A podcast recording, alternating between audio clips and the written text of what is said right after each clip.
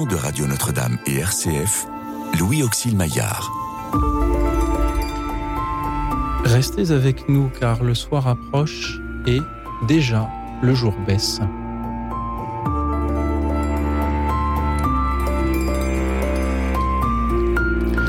Bonsoir à toutes, bonsoir à tous. Chers amis, chers auditeurs, nous venons de fêter les 10 ans de pontificat de François.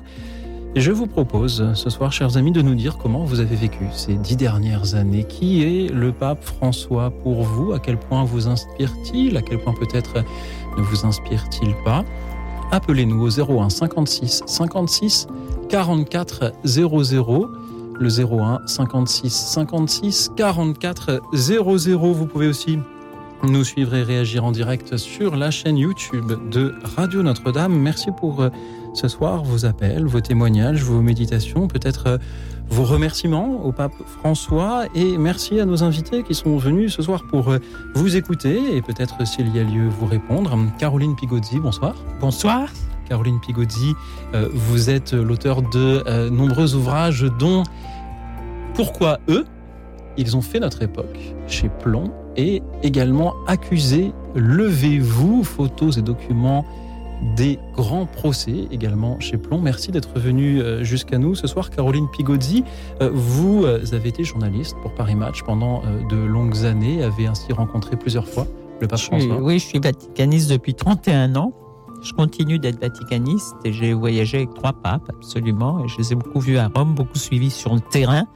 Parce que la joie de ce métier, c'est d'être sur le terrain. C'est pas de regarder à la télévision. Donc, je les ai suivis, observés, aimés. Ça m'a angoissé, je me suis énervé. Enfin, tout ce qui arrive dans notre métier, j'ai beaucoup vérifié dans un lieu où il y a aussi du silence, donc c'est pas toujours facile de vérifier parce que les gens chuchotent. Oui. Généralement, on arrive au bout, mhm. il faut revérifier trois fois, quatre fois, cinq, cinq fois, mais c'est ça la joie de ce métier. Et vous allez pouvoir entendre nos auditeurs ce soir qui aussi euh, aiment ou s'énervent quand ils entendent euh, les paroles du pape François. À vos côtés, Étienne Villemin, bonsoir. Bonsoir. Étienne Vimin, vous êtes euh, le euh, fondateur de euh, nombreuses initiatives. Il y a eu l'APA, l'Association pour l'amitié, que vous avez cofondée, puis Lazare, les fameuses maisons où vivent ensemble des jeunes professionnels et des anciens sans-abri. Vous avez également fondé avec le pape François Fratello, la journée mondiale des pauvres à Rome. Et puis, plus récemment, le village de François. Merci, Étienne Vimin, euh, d'être venu euh, jusqu'à nous euh, ce soir. Vous avez aussi rencontré à de nombreuses reprises le pape François. comment est-il et comment est-il lorsqu'on lui souffle une idée comme une de celles que vous avez pu avoir? Alors, en fait, c'était pas du tout prévu. J'ai emmené 200 personnes de la rue à Rome. parce que je me disais que trop souvent les pauvres sont à la porte de nos églises et que leur place c'est pas à la porte des églises mais c'est au cœur de l'église et je me suis dit, qu'est-ce que c'est que le cœur d'église? C'est Rome. Alors, je me suis dit, on va emmener 200 personnes de la rue à Rome. Et là, en attendant, euh, on, vit trois jours extraordinaires et euh, on, vient à l'audience le mercredi et le pape euh, fait un tour en papa mobile et il descend et il vient devant moi. Je n'avais pas prévu du tout et au moment où il était devant moi, je lui dis Saint-Père, faut faire la journée mondiale des pauvres. Et je me suis dit, waouh, quelle idée géniale quand je lui ai dit ça. et puis je suis rentré à Paris, et puis avec une équipe, avec Alix Montagne, avec euh, plusieurs amis, on a lancé, euh, on a demandé au pape si on pouvait venir pour le fin du jubilé de la miséricorde. Et il a accepté. Et au cours de ce jubilé, je lui ai dit, est-ce qu'on peut faire la journée mondiale des pauvres? Et le pape a accepté depuis 2016, euh, il y a chaque année, le, au moment du 33e dimanche du temps ordinaire, la journée mondiale des pauvres qui réunit des, pauvres du monde entier. Cette année encore, il y a eu 20 000 personnes qui se sont réunies dans les prisons, dans, euh, en Afrique, euh, sur les bidonvilles de Manille et aussi dans des petits coins de France reculés, euh, un peu partout. Des initiatives incroyables pour les plus pauvres, les plus petits. Et, et ça, c'est la magie de, de ce que l'Esprit Saint peut nous souffler et, d'avoir rencontré le pape François qui a accepté. On va certainement pouvoir euh, y revenir euh, ce soir. Euh, Caroline Pigodi, le lien avec les plus pauvres est-il vraiment une, un, trait de caractère du pape François? Mmh. Oui, je crois que c'est vraiment euh, ce qui, ce qui l'intéresse, c'est sa mission, c'est ce qui le motive. C'est-à-dire que ça n'intéresse pas du tout, j'oserais dire, de rencontrer les gens du 440, sauf si, par exemple, ils peuvent lui offrir des abris pour des pauvres, des lits avec des, enfin, des duvets. Enfin, s'il peut entre guillemets, en tirer quelque chose pour les pauvres. Mais euh, je pense qu'il n'est pas sur Terre pour rencontrer les puissants, qui, est, plus, qui est aussi puissant que le pape, personne. Donc c'est vraiment son message. Et ce qui l'intéresse, c'est de remonter le moral de la fragile, des mhm. gens fragiles. C'est vraiment ça. Et moi, j'ai vu une chose à Rome qui m'a beaucoup bouleversé, que les gens n'ont pas forcément remarqué. À côté de la salle de presse du Vatican, il y avait des grands bacs à fleurs, où il y avait des fleurs un peu tristes, des espèces de vieux bégonias qui n'étaient jamais arrosés. Et le pape passait via la conciliation et un jour, il a demandé qu'on libère ces bacs à fleurs. Alors, les gens n'ont pas compris pourquoi. Et en fait, c'est parce que les gens qui, les pauvres qui sont toute la journée avec leur cabas, ça leur permet certains de mhm. poser leurs affaires, mhm. de poser leurs valises et les mettre dans ces bacs. Et j'ai trouvé que c'était une chose quand même euh, très émouvante et assez jolie parce que c'est vraiment lui qui a observé ça. Alors ça a été un peu mal pris au départ parce que qu'est-ce qu'il a à se mêler du bac à fleurs. Et en fait, l'idée, c'était ça. Vous avez publié, Caroline Pigodi, euh, chez Plomb, Pourquoi eux Ils ont fait euh, notre époque, un, recueil euh, des reportages, des interviews que vous avez pu vivre comme, comme journaliste pour Paris Match. Ils ont fait notre époque, c'est donc le sous-titre de, ce livre. Le pape François fait-il un peu notre époque? Ah Oui, il fait complètement notre époque parce que c'est un pape euh, d'abord de la contestation et puis c'est un pape qui entraîne des discussions passionnelles. Alors on peut l'aimer, on peut ne pas l'aimer, il peut vous énerver, il peut... mais en tout cas c'est un pape qui occupe le terrain et qui se sert de sa mission, de sa fonction, euh, en se disant que c'est pas il n'est pas un pape de la représentation, il est un pape de l'action, je mhm. dirais. Donc il a toujours quelque chose à faire, il a toujours des idées. Et quand il voit des gens, c'est pas juste pour leur dire bonjour et se dire que, vous voyez, c'est pas pour avoir, lui, il n'a pas une auréole sur la tête, mais il se dit qu'est-ce que, qu'est-ce que je vais pouvoir faire avec celui-là pour faire avancer justement le problème des pauvres, le problème des migrants? C'est, je pense que c'est ça euh, sa grande mission, et c'est sans doute pour ça, me semble-t-il, qui restera dans l'histoire. Et ce souci de, l'action, euh, cela le distingue des autres personnes à responsabilité que vous avez pu rencontrer? C'est-à-dire, c'est il est oui, dans la mesure où il fait ça avec une certaine agressivité qui est autoritaire et que c'est une vitrine mhm. extraordinaire, le Vatican, du monde entier, et qu'il a décidé que c'était pas, par exemple, il va pas à Castel Gandolfo parce que ça ne l'intéresse pas du tout de passer des vacances. Les gens disent euh, pourquoi ce pape va pas en vacances? D'abord, il faut penser que pour lui, l'été, c'est l'hiver en Argentine, et moi, je pense qu'une partie de sa tête et son cœur sont restés en Argentine. Et puis, euh, il n'est pas du tout conventionnel. Et puis, il a recréé son monde à lui, son univers à lui, et c'est un peu qui même me suivent. Étienne Villemain, vous retrouvez là ce portrait du, pape dans l'action? Oui, oui. Je, suis frappé. En fait, euh, moi, je, connais beaucoup de gens qui euh, dénigrent un peu le pape. Euh, et des gens que j'aime beaucoup, mais en fait, je peux comprendre que ce pape soit un peu clivant, mais ce, que je vois aussi, c'est que ce pape a ramené les pauvres dans l'Église. Et ça, c'est incontestable. les plus grands détracteurs du pape le reconnaissent et c'est une évidence. La dernière fois que je l'ai vu, je suis resté à peu près 40 minutes avec lui dans, son bureau. Et à un moment, il, m'a dit, il nous a dit, on était avec quelques personnes de, Fratello, il nous a dit, euh, les pauvres sont euh, une priorité absolue. Et il l'a dit de manière ferme, il l'a répété. Et j'ai été frappé de voir ça. Et puis aussi, il nous a parlé de l'humiliation des pauvres. Et, et, euh, je trouve que c'est touchant de voir qu'en fait, il se soucie. Vous voyez, juste, juste avant nous, c'était un président de je ne sais quel, euh, de, je ne sais quel pays qui passait. Et nous, il nous a reçu 40 minutes pour nous parler de l'humiliation des pauvres et combien on devait laisser la place. Et il nous a parlé aussi du sacrement du pauvre. C'est quelque chose d'incroyable, le sacrement du pauvre. Le signe de la présence de Dieu au travers des pauvres. Et moi, je, peux comprendre que parfois il soit déboussolant pour notre, pour notre Europe, pour notre vieille Europe. Quand on lui demande de vous venir en France, il, hausse les épaules et ça l'agace. Mais, euh, mais il aime les pauvres. Et en fait, euh, ça, ça agace aussi peut-être une partie de notre Église. Et, et je trouve que c'est un gros coup de pied dans la fourmilière. En fait, euh, on doit se bouger. Hein. Moi, j'aime l'Église et il y a un drame, hein. c'est qu'on n'accueille plus les pauvres. Euh, si on croit à ce que dit l'Évangile, ce que tu as fait au plus petit d'entre les miens, c'est à moi que tu l'as fait. Celui qui accueille ce petit mon nom, c'est moi qui l'accueille. Alors on croit que Jésus se cache au travers des pauvres et, on n'accueille pas les pauvres. Et je pense que le pape François tape du poing sur la table en disant maintenant, il faut accueillir les pauvres. Et, je, on arrête les froufrous, les dentelles, etc.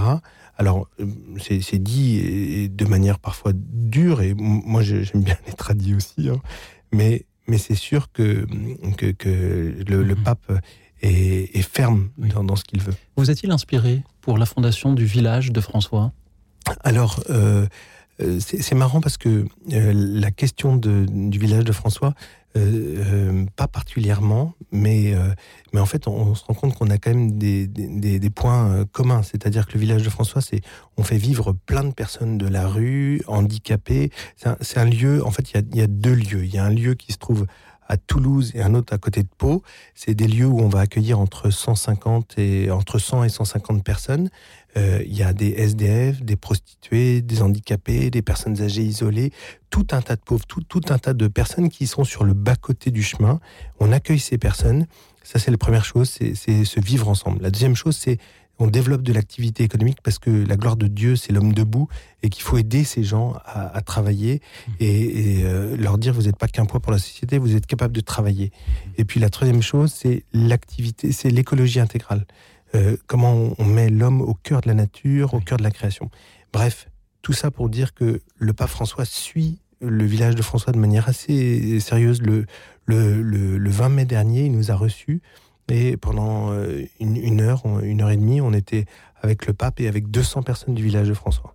Nos auditeurs aussi peuvent vous suivre sur levillagedefrançois.com, vous suivre et, vous soutenir également. Merci euh, d'être là et merci à nos auditeurs aussi qui euh, nous rejoignent sans plus attendre. Je vous propose d'écouter Pierre-Étienne. Bonsoir Pierre-Étienne. Bonsoir Léoxyle et bonsoir à vos invités. Bonsoir. Et, notamment, je ne connais pas Mme Pigozzi, mais votre euh, invité qui préside euh, aux maisons, à la maison de, Lazare.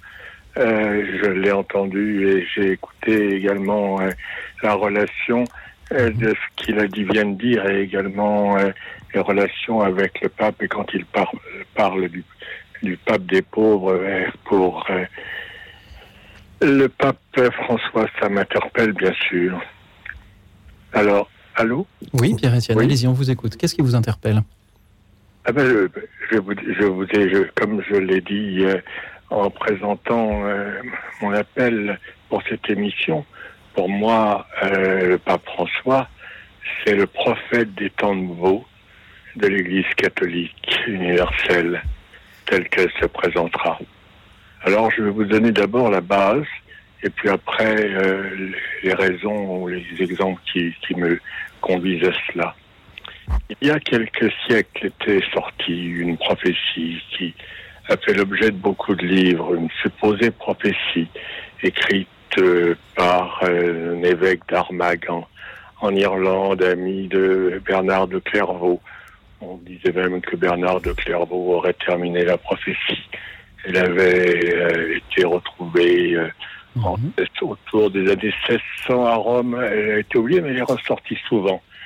Et elle parlait de ce pape, d'après les précédents, avec les précédents, euh, comme euh, Pierre le Romain qui pèserait le troupeau et l'Église au milieu d'immenses tribulations avant la fin de l'Église dite romaine.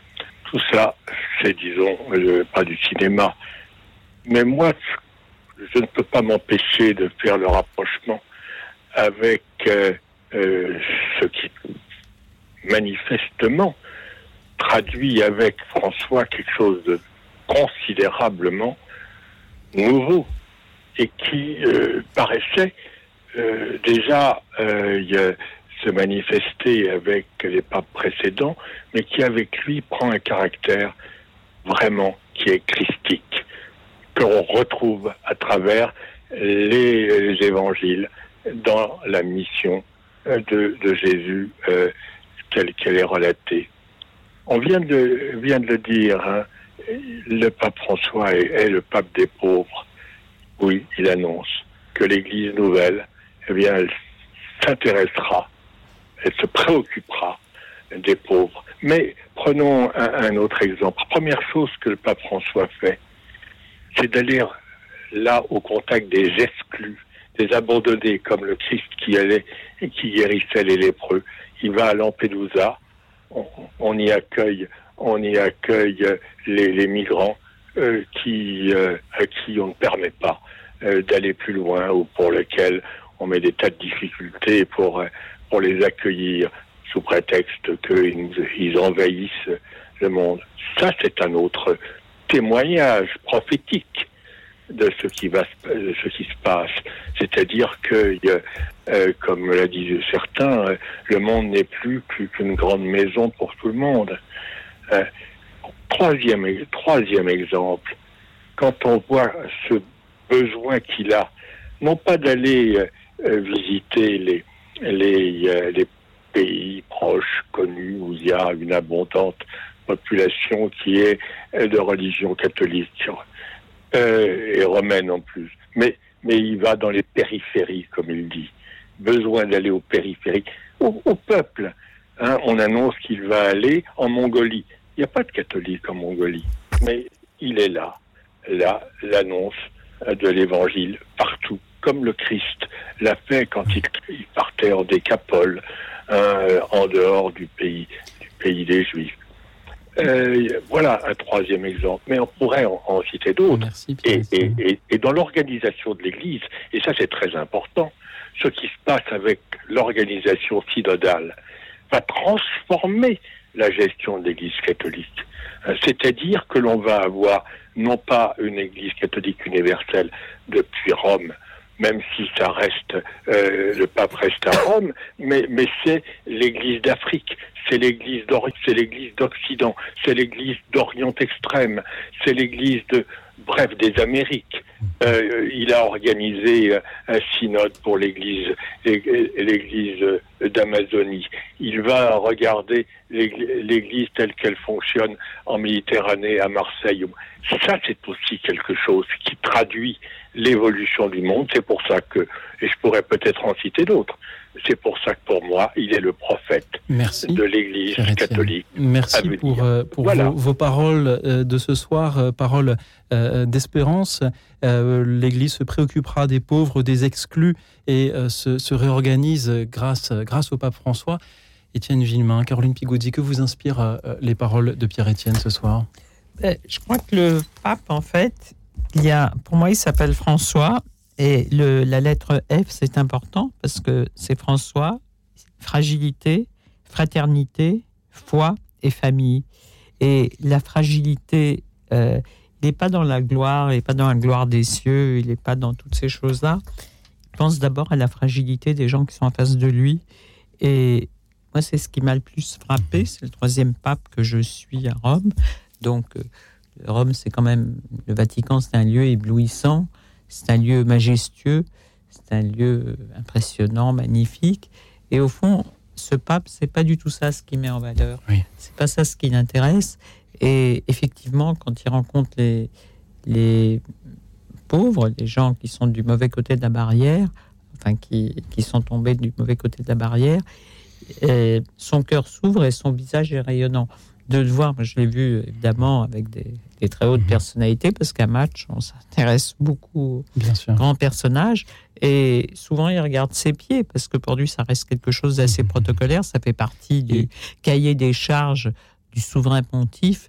Mais visiblement, ça n'intéresse pas beaucoup. la dimension prophétique qu'il peut avoir, comme en parlait euh, Pierre-Étienne Je pense que c'est les mhm. sujets profonds qui l'intéressent. C'est pas du tout un pape qui veut faire de la représentation, mhm. j'oserais dire, euh, intelligente. Étienne Villemin. Oui, en fait, moi, il me semble que le, pape François euh, peut être déroutant parce que, en fait, euh, on se dit, oh là là, il est en train de transformer l'Église. Mais en fait, notre Église européenne, française, est en profonde mutation. tout est en train de, de, tous nos repères sont en train de voler en éclats. Pourquoi? Parce que dans, dans 10 ans, il y a 50% de prêtres en moins, il, y a, il, y a, il y a une crise euh, absolue, et, et, euh, et, en fait, ce pape euh, essaye de rebattre les cartes pour mettre les, les plus fragiles au centre. Le pape on va, certainement continuer à en parler dans quelques instants. Merci à tous ceux qui continuent à nous appeler au 01 56 56 44 00. Qui est le pape François Pour vous, je vous propose d'écouter un hommage à un autre pape demandé par les auditeurs. Ce soir, Pierre Bachelet chante L'homme en blanc.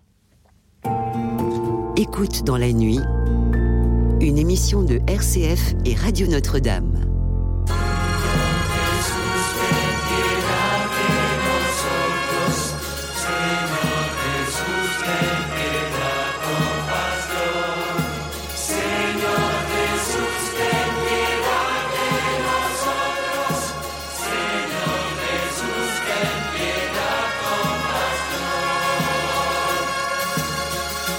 Descend de l'avion, il embrasse la terre. À genoux sur le sol, comme on fait sa prière. Et même les officiels ne savent plus quoi faire. Avec leurs vieux discours, leur tenue militaire. Il arrive, il descend, il est là l'homme en blanc. Il embrasse les enfants que la foule lui tend. Dieu que la terre est rouge quand on le voit si blanc. Comme un bateau qui bouge sur la marée des gens. Et les mots qu'il prononce dans les haut-parleurs sont des coups de semonce qui leur vont droit au cœur. Il arrive, il descend, il est là l'homme blanc. Devant chaque visage, il s'arrête un instant. Et les grands des écoles chantent pour l'homme en blanc.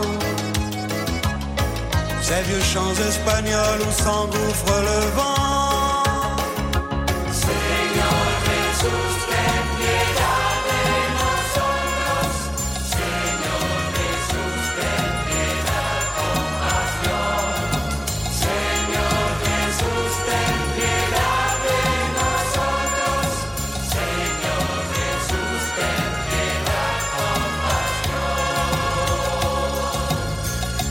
Le plexiglas à l'épreuve des balles ne le sépare pas des foules qui dévalent. Il arrive, il descend, il est là l'homme en blanc. Son parcours est rempli par des millions de gens. Dieu que la place est noire quand on le voit si blanc. Vague d'espoir où s'accrochent les gens.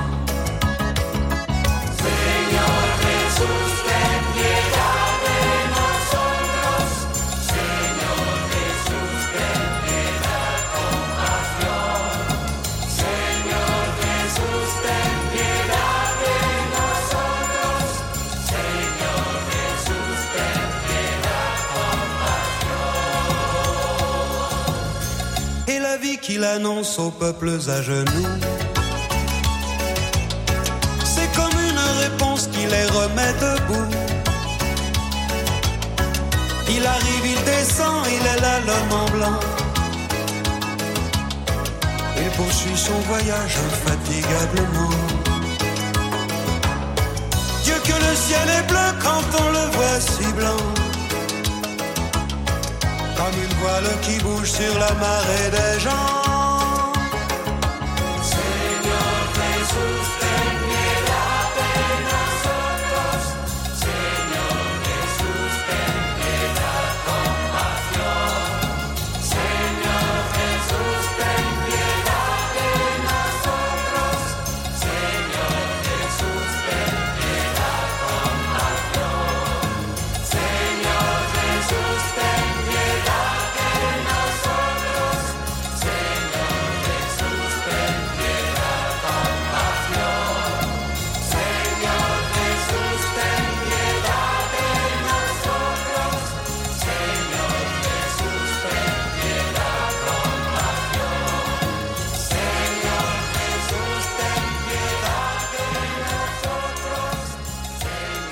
Nous écoutions Pierre Bachelet, l'homme en blanc, un hommage non pas à François, mais à son prédécesseur Jean-Paul II. Je remercie Michel d'Épinay-sur-Orge qui euh, nous en proposait vendredi dernier euh, l'écoute, cela lui évoquait les journées mondiales de la jeunesse auxquelles elle a eu la joie d'assister. Merci Euh, à vous, euh, Michel, de nous permettre de euh, rappeler euh, peut-être le, le lien qui euh, euh, les papes entre eux au fil de l'histoire. Peut-être allons-nous y revenir avec vous, chers amis. Qui est le pape François pour vous Vous inspire-t-il À quel point Ou peut-être ne vous inspire-t-il pas Dites-nous pourquoi au 01 56 56 44 00. Dites-nous en particulier si une phrase de sa part vous a marqué, si euh, vous avez pu euh, lire un de ces ouvrages qui vous aurait marqué aussi, euh, dites-le nous donc au 01 56 56 44 00. Étienne Villemain, je vous ai coupé tout à l'heure.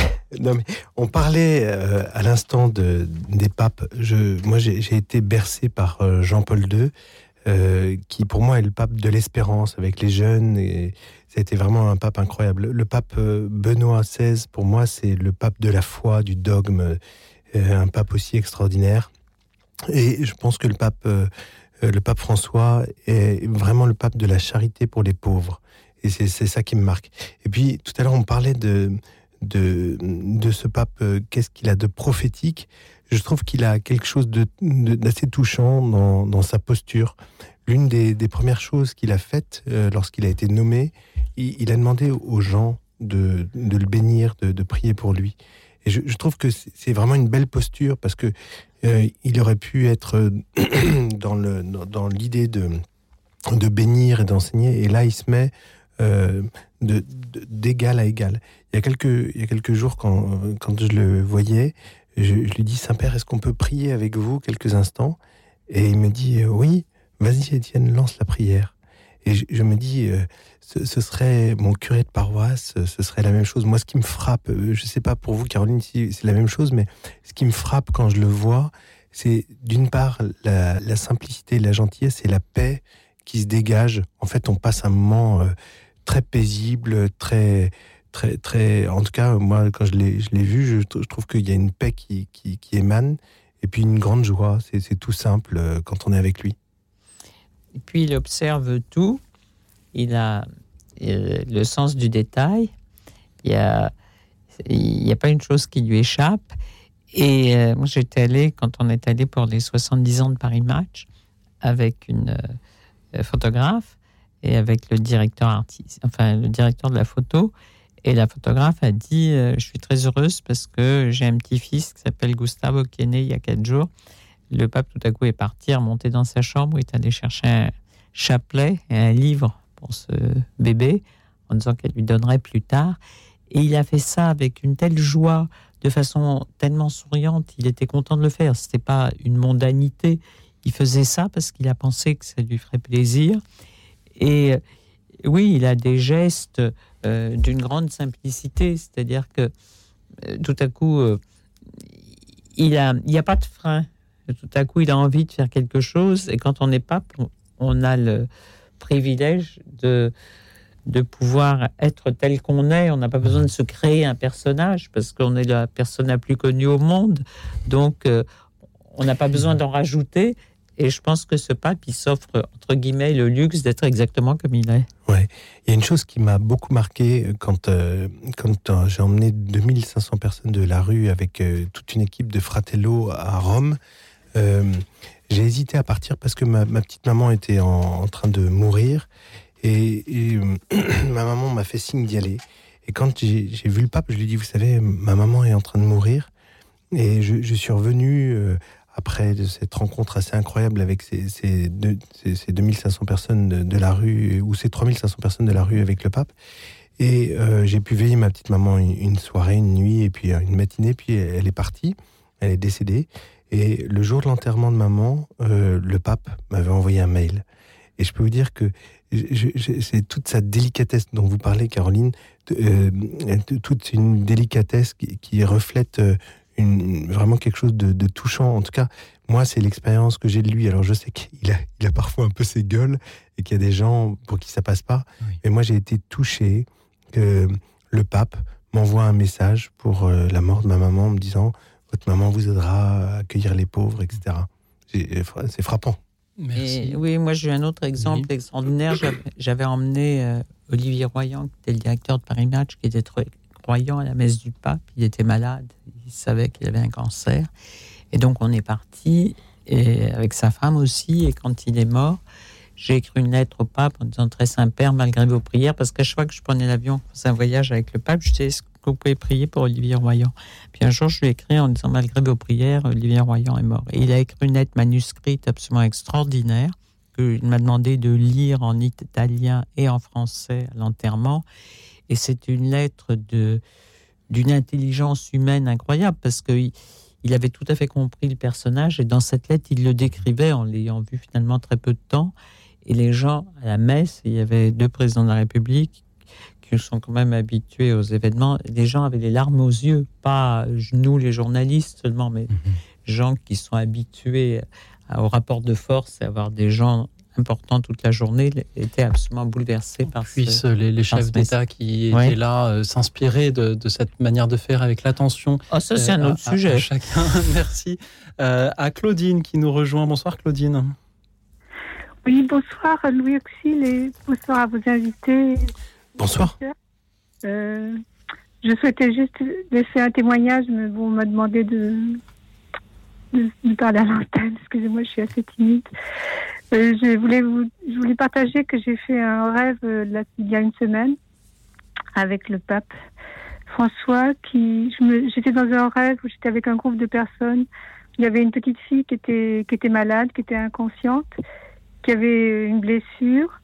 Et euh, le pape François arrivait dans ce groupe avec lequel j'étais et il posait ses mains sur la petite fille. Et puis, quelques temps plus tard, dans mon rêve, cette petite fille était mmh. riait, était, était, de nouveau était, était ranimée. Et voilà, ce, ce rêve m'a vraiment bouleversée. Claudine. Oui. Merci beaucoup de, de, surmonter votre timidité. Je vous rassure, moi aussi, je, je suis un grand timide. Merci d'en parler euh, ce soir. Alors, euh, cela peut sembler, euh, cela pourrait sembler anodin, un rêve, et, il faut aussi avoir la, prudence qui s'impose et ne pas donner à un rêve plus de signification qu'il n'en a. Mais cela nous en dit beaucoup aussi sur la manière dont nous le voyons, c'est lui que nous imaginons parfois euh, pouvoir euh, euh, guérir. Étienne Villemain, Caroline Pigouzi, qu'est-ce que cela vous inspire Pour moi, ce, ce, oui, ce, je, ce je, pape...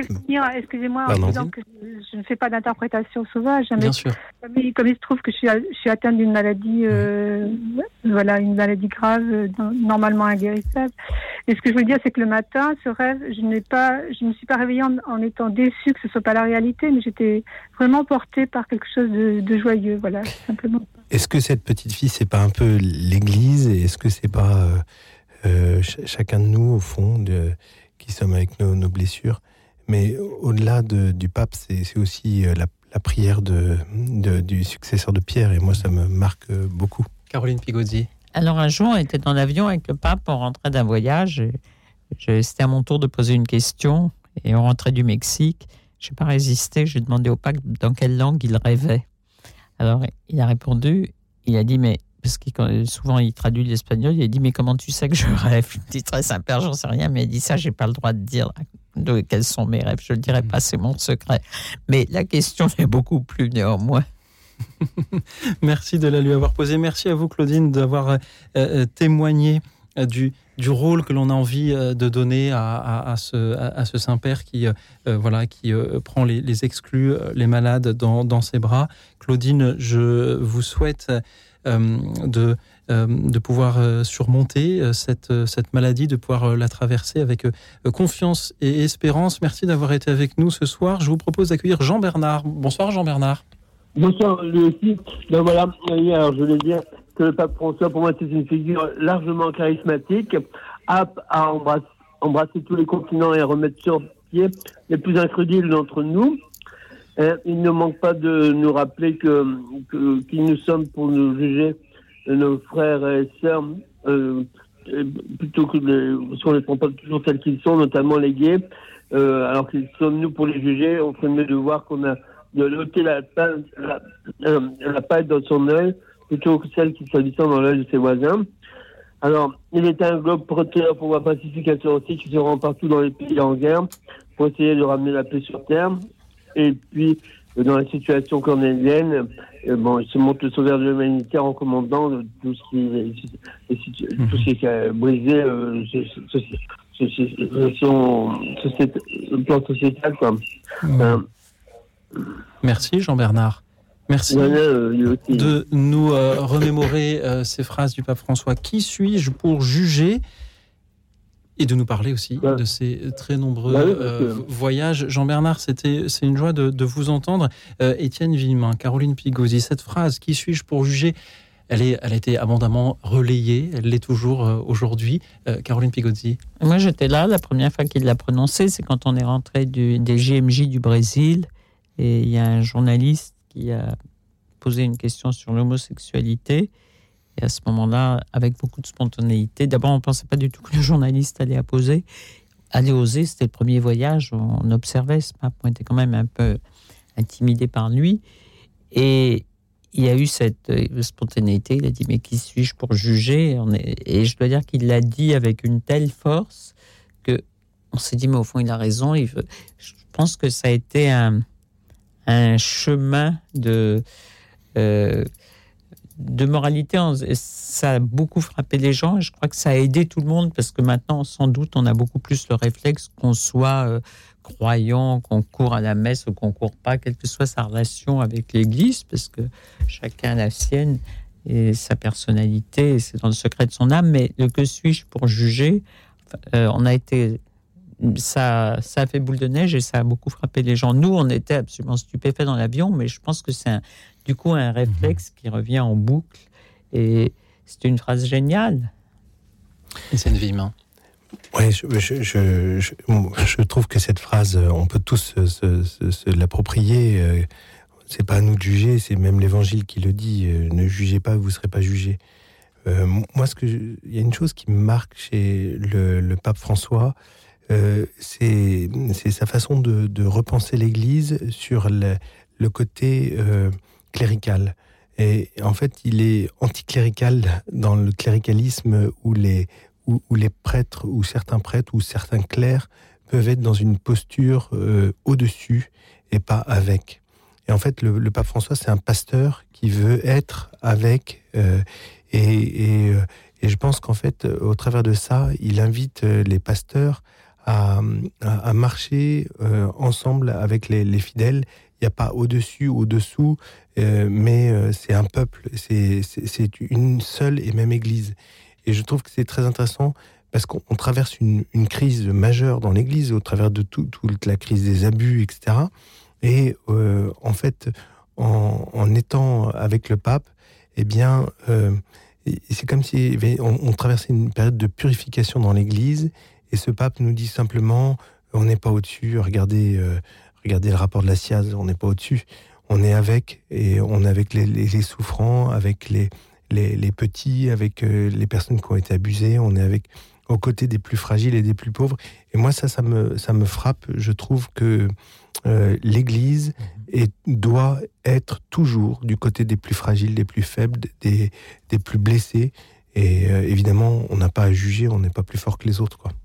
Merci à vous, Jean-Bernard, encore une fois, d'avoir été avec nous. Merci à tous les auditeurs qui nous appellent pour euh, témoigner à leur tour de qui est le pape François pour eux, chers amis, chers auditeurs. Dites-le nous en nous appelant au 01 56 56 44 00. Dites-nous si une phrase ou un acte du pape François vous a touché, vous a euh, interpellé.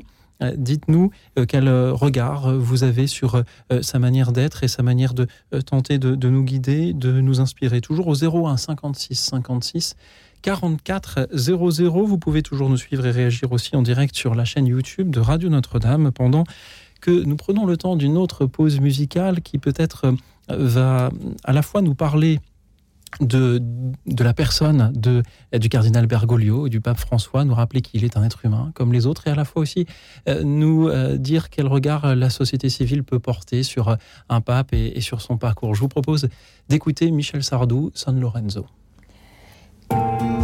Écoute dans la nuit, une émission de RCF et Radio Notre-Dame.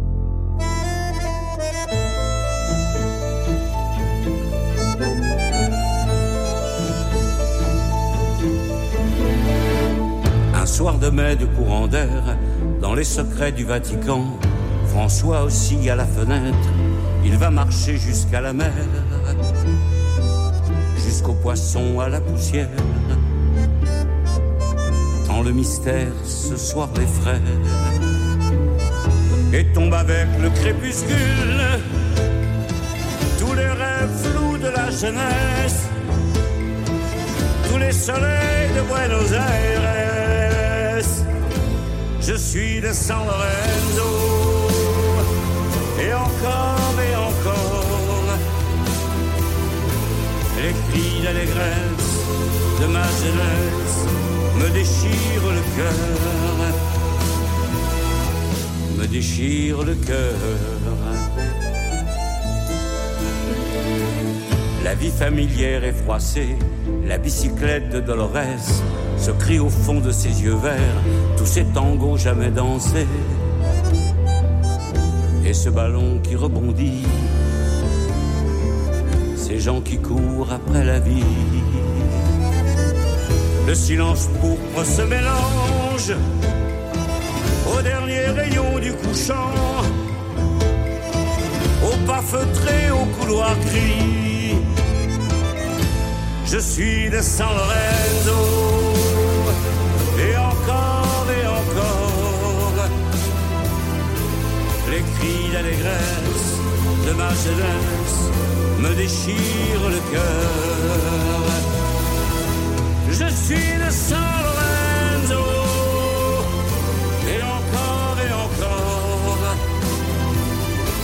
les cris d'allégresse de ma jeunesse me déchirent le cœur, me déchirent le cœur.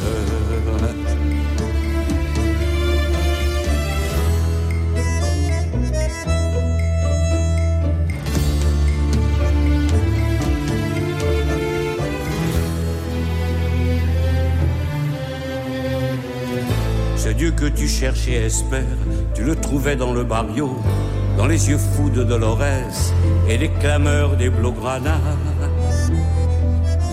La Venidad et la Plata.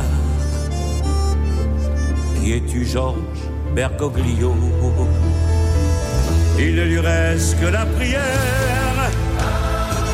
Et dans cette obscurité neutre, François, je nous prie pour nous.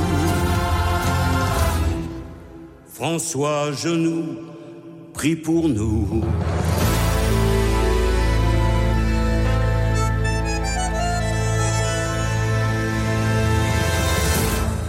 François à genoux prie pour nous chanter euh, Michel Sardou dans cette chanson qui euh, nous rappelle qu'il est un humain comme, euh, comme d'autres, qui fait certainement de son mieux. Merci à vous tous qui nous appelez pour nous dire en quoi il vous inspire ou peut-être en quoi il ne vous inspire pas. Toujours au 01 56 56 44 00, le 01 56 56 44 00. Je vous propose d'écouter Philippe de Clichy. Bonsoir Philippe. Ouais, bonsoir. Bonsoir Philippe. Bon, en tout cas, moi, je, ce que j'ai remarqué, euh, par rapport à certains euh, discours, euh, comme quoi que euh, maintenant les chrétiens, on dirait qu'il interdit les chrétiens de ne pas annoncer l'évangile. Et quand je regarde les discours du pape, et même certains discours quand il part dans les pays du Golfe, tout ça, les pays musulmans, il a même honte de parler le nom de Jésus en tant que représentant de l'Église qui parle de Jésus, qui est le représentant de Pierre, soit disons Pierre, qui est la successeur de Pierre. L'Église, si on est en tant que chrétien, on ne peut plus oser parler le nom de Jésus devant les musulmans. Jésus, il a dit dans sa parole, celui qui a honte de moi, je serai honte de lui. Mmh. Philippe, à quelle, à quelle occasion avez-vous euh, entendu que le pape François euh, n'aurait pas souhaité prononcer le nom de Jésus devant des musulmans? J'ai écouté dans un discours qu'ils ont fait dans un pays euh, euh, la conférence pour l'église de, l'église d'Abraham là. Oui. Euh, j'ai écouté le discours de A à Z. On parle de l'humanité, l'amour universitaire et tout ça, la vie en communauté, aimez-vous les uns les autres, tout ça. Mais le nom de Jésus n'a pas sorti de sa bouche. Philippe, merci de nous dire votre désarroi en, en apprenant cette, cette nouvelle-là, en entendant ce discours-là. Ne pensez-vous pas, Philippe, que le simple fait déjà de, de se rendre devant des musulmans pour euh, leur parler est, déjà quelque chose de positif? Non, par exemple, je remarquais, par exemple, si le, le, pape il se met, par exemple, devant le juif, devant le musulman, quand on prie Dieu ensemble, on prie quel Dieu? Philippe, qu'en dites-vous? Hein? Qu'en dites-vous vous-même? Mais, mais, on ne peut pas. Pour moi, moi, je crois à la Bible. Dans la Bible, Jésus nous a tout enseigné. Pierre, nous, il est venu, il nous a tous enseigné. On a que le Saint-Esprit, Jésus, il est parti. Il nous a laissé le Saint-Esprit qui doit nous diriger dans toutes nos croyances et nos pratiques. Et ne pas avoir honte de la parole de Dieu, l'annoncer partout où nous sommes. Philippe, merci beaucoup pour, euh, pour vos paroles de ce soir. Euh, vous euh, nous dites que vous ne vous retrouvez pas euh, dans euh, sa manière de parler de Jésus, en particulier lorsqu'il rencontre euh, des, des musulmans. Merci Philippe de l'avoir dit. Ce soir, Étienne Vimin, Caroline Pigaudier, comment réagissez-vous en entendant Philippe? Écoutez, moi je l'ai accompagné dans beaucoup de pays musulmans, hein, au moins cinq, euh, dont le Maroc notamment. D'abord, il y a un protocole. On peut pas je veux dire, il y a des règles protocolaires internationales. On peut pas faire absolument n'importe quoi quand on est le pape. Ensuite, il n'est pas là pour créer une guerre de religion. Je trouve que le témoignage, le fait déjà d'aller dans ces pays-là et d'être pour le dialogue interreligieux, c'est beaucoup plus compliqué de se déplacer dans ces pays-là que d'aller à Lourdes, en effet. Et donc, euh, euh, je suis pas, je suis pas là pour animer un débat, mais je suis pas d'accord avec ça parce que je trouve que c'est déjà un pas en avant formidable, que c'est une forme d'ouverture d'esprit, de générosité. Après ça, il y a des pays où euh, ça imprime plus que d'autres, ça marche mieux, mais je trouve que c'est déjà un geste, c'est poser une pierre blanche dans un pays euh, qui est dont on ne partage pas la même culture. Et quand on va dans un pays, c'est pas pour insulter les gens localement. Donc on respecte leurs règles, on respecte leur religion, on respecte leur manière de vivre. Et donc, euh, euh, si le protocole et si les règles du, de ce que lui dicte le nonce apostolique sur place, c'est-à-dire le représentant euh, de- du Vatican sur place, de ne pas prononcer certains mots, il ne le fait pas.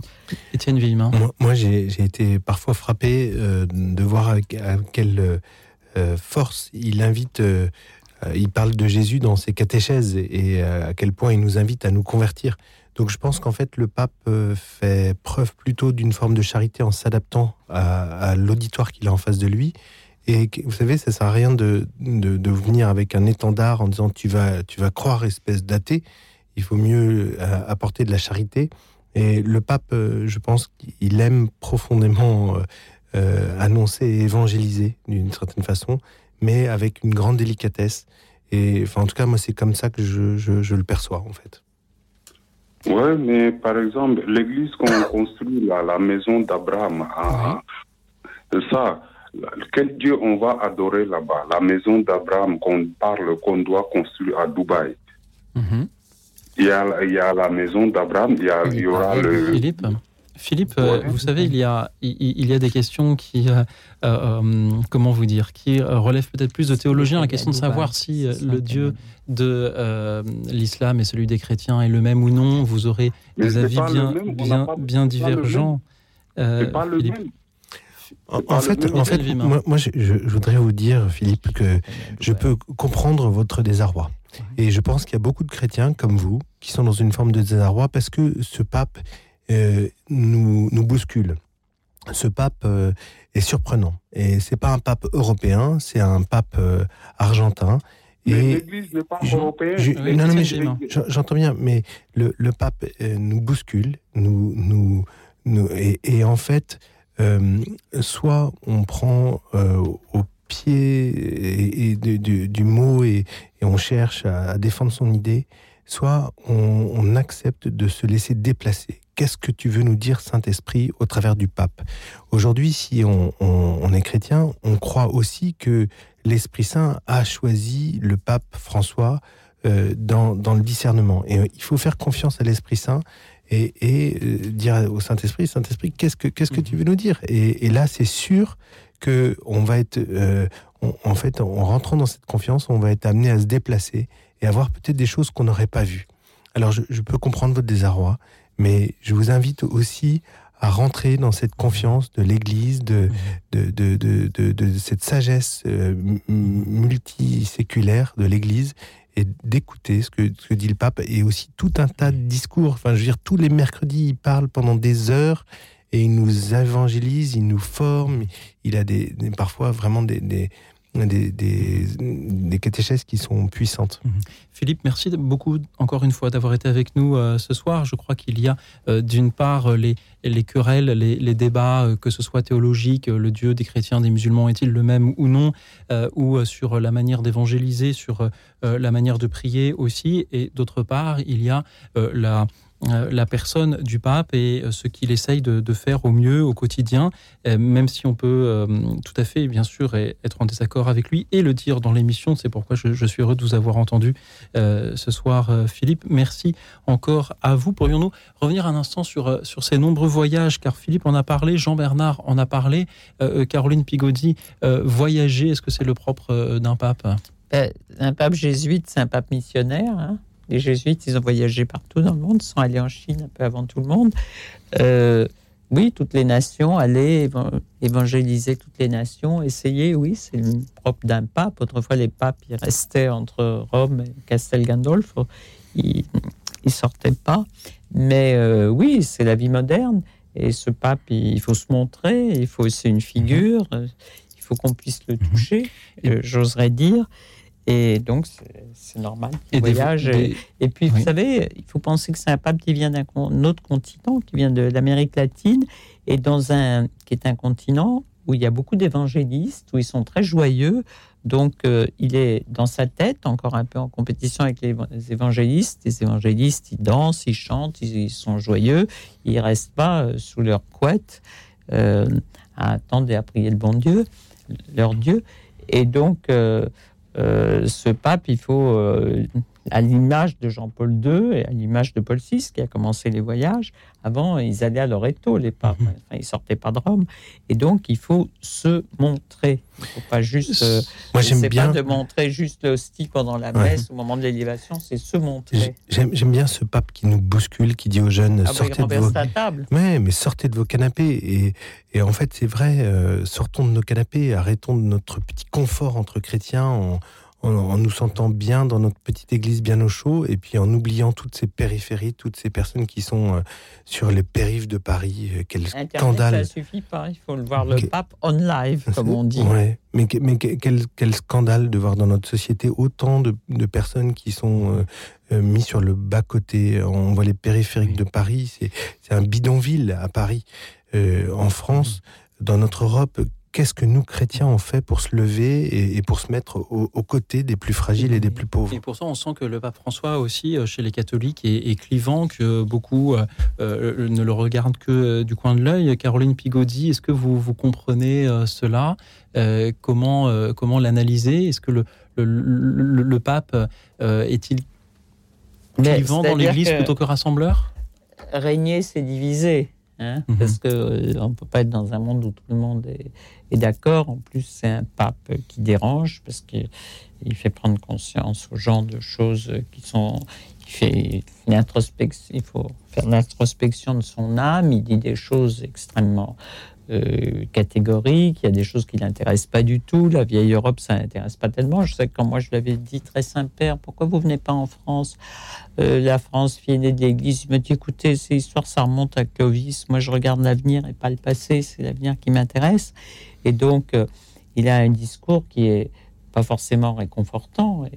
Il, veut que les gens réagissent, il veut les pousser à faire l'introspection de leur âme. Oui, c'est pas c'est pas du tout un pape euh, confortable. C'est étonnant parce qu'à la fois il vient pas en France, mais à la fois il est d'une sacrée proximité. C'est-à-dire qu'en fait, si vous souhaitez rencontrer le pape, bah, il faut aller à Rome. Il hein. ben, faut aller à Rome, bien sûr, mais, mais c'est pas impossible. Je, vois Raphaël Cornuténard qui s'occupe du congrès mission, qui est un truc extraordinaire. Euh, il a rencontré le pape.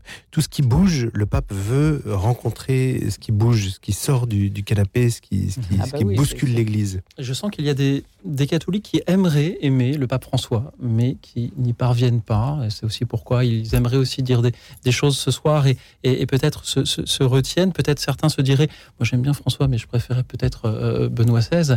Euh, Caroline Pigodi, euh, avez-vous le sentiment que euh, le pape François n'est pas aussi aimé que ce qu'il pourrait être? Non, mais moi je crois qu'il ne faut pas comparer chaque pape à sa personnalité. Le pape est élu et pas, et pas nommé. Donc euh, c'est la majorité des cardinaux qui l'élisent. Et euh, c'est la première fois qu'on a un pape d'Amérique latine. On a toujours eu des papes finalement européens.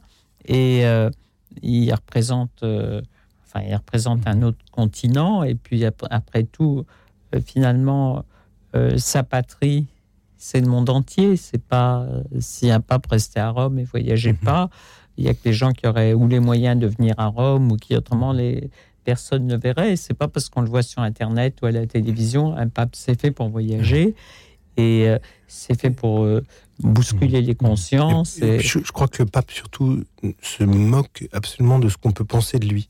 Il n'est pas là pour faire plaisir, pour faire consensus. Il, il- il dit ce qu'il pense. Alors parfois, et- et il, il est bavard. Ah, mais il ne veut pas être pas forcément très aimable. Il n'est pas dans la séduction. Il est dans le rapport Oui. de force. Et nos veut- auditeurs, Et vous voyez, c'est pas. Donc c'est tout à fait autre chose. C'est pas comme un homme politique Bien qui doit se faire réélire. Lui, il s'est fait élire une fois, c'est bon. Donc les hommes politiques, quand ils vous parlent, ils regardent derrière, derrière votre épaule parce qu'ils pensent à l'élection suivante. Lui, il est là, il mourra comme pape, ou, sauf s'il renonce comme son prédécesseur. Enfin, il est Oui. à Rome. Il est... Donc il n'est pas dans, il pas dans un discours de séduction. Nos auditeurs non plus ne sont pas dans des discours de séduction. Ils nous disent ce qu'ils pensent. Toujours au 01 56 56 44 00. Chers amis, le pape François vous inspire-t-il un peu, beaucoup, pas du tout, passionnément, à la folie Dites-nous quel regard vous avez sur euh, les phrases qu'il peut prononcer, les décisions qu'il peut prendre. Euh, Êtes-vous, euh, euh, comment dire, Êtes-vous catholique comme le pape François? 01 56 56 44 00. Merci à vous tous qui continuez à nous appeler. Merci à Étienne Vimin qui reste avec nous et à vous, Caroline Pigodi, qui euh, euh, devoir nous quitter. Je rappelle que euh, vous euh, avez été pendant de longues années journaliste pour Paris Match. Vous avez publié aux éditions Plomb, Accusé, levez-vous, photos et documents rares des grands procès. Et pourquoi eux, ils ont fait notre époque, le euh, recueil d'un grand nombre de vos interviews. C'est aussi aux éditions Plomb. Et mon premier livre, il a été même traduit en arabe. Il s'appelait Le pape en privé sur Jean-Paul II, où on voit ma fille toute petite en couverture qui lui tend les bras. Merci Caroline Pigozzi d'avoir été avec nous ce soir pour euh, écouter nos auditeurs et, pour euh, nous témoigner aussi euh, des liens que vous avez pu entretenir avec le pape François. Merci Étienne Vimin qui reste avec nous et avec lequel nous nous retrouvons dans un instant. À tout de suite. Música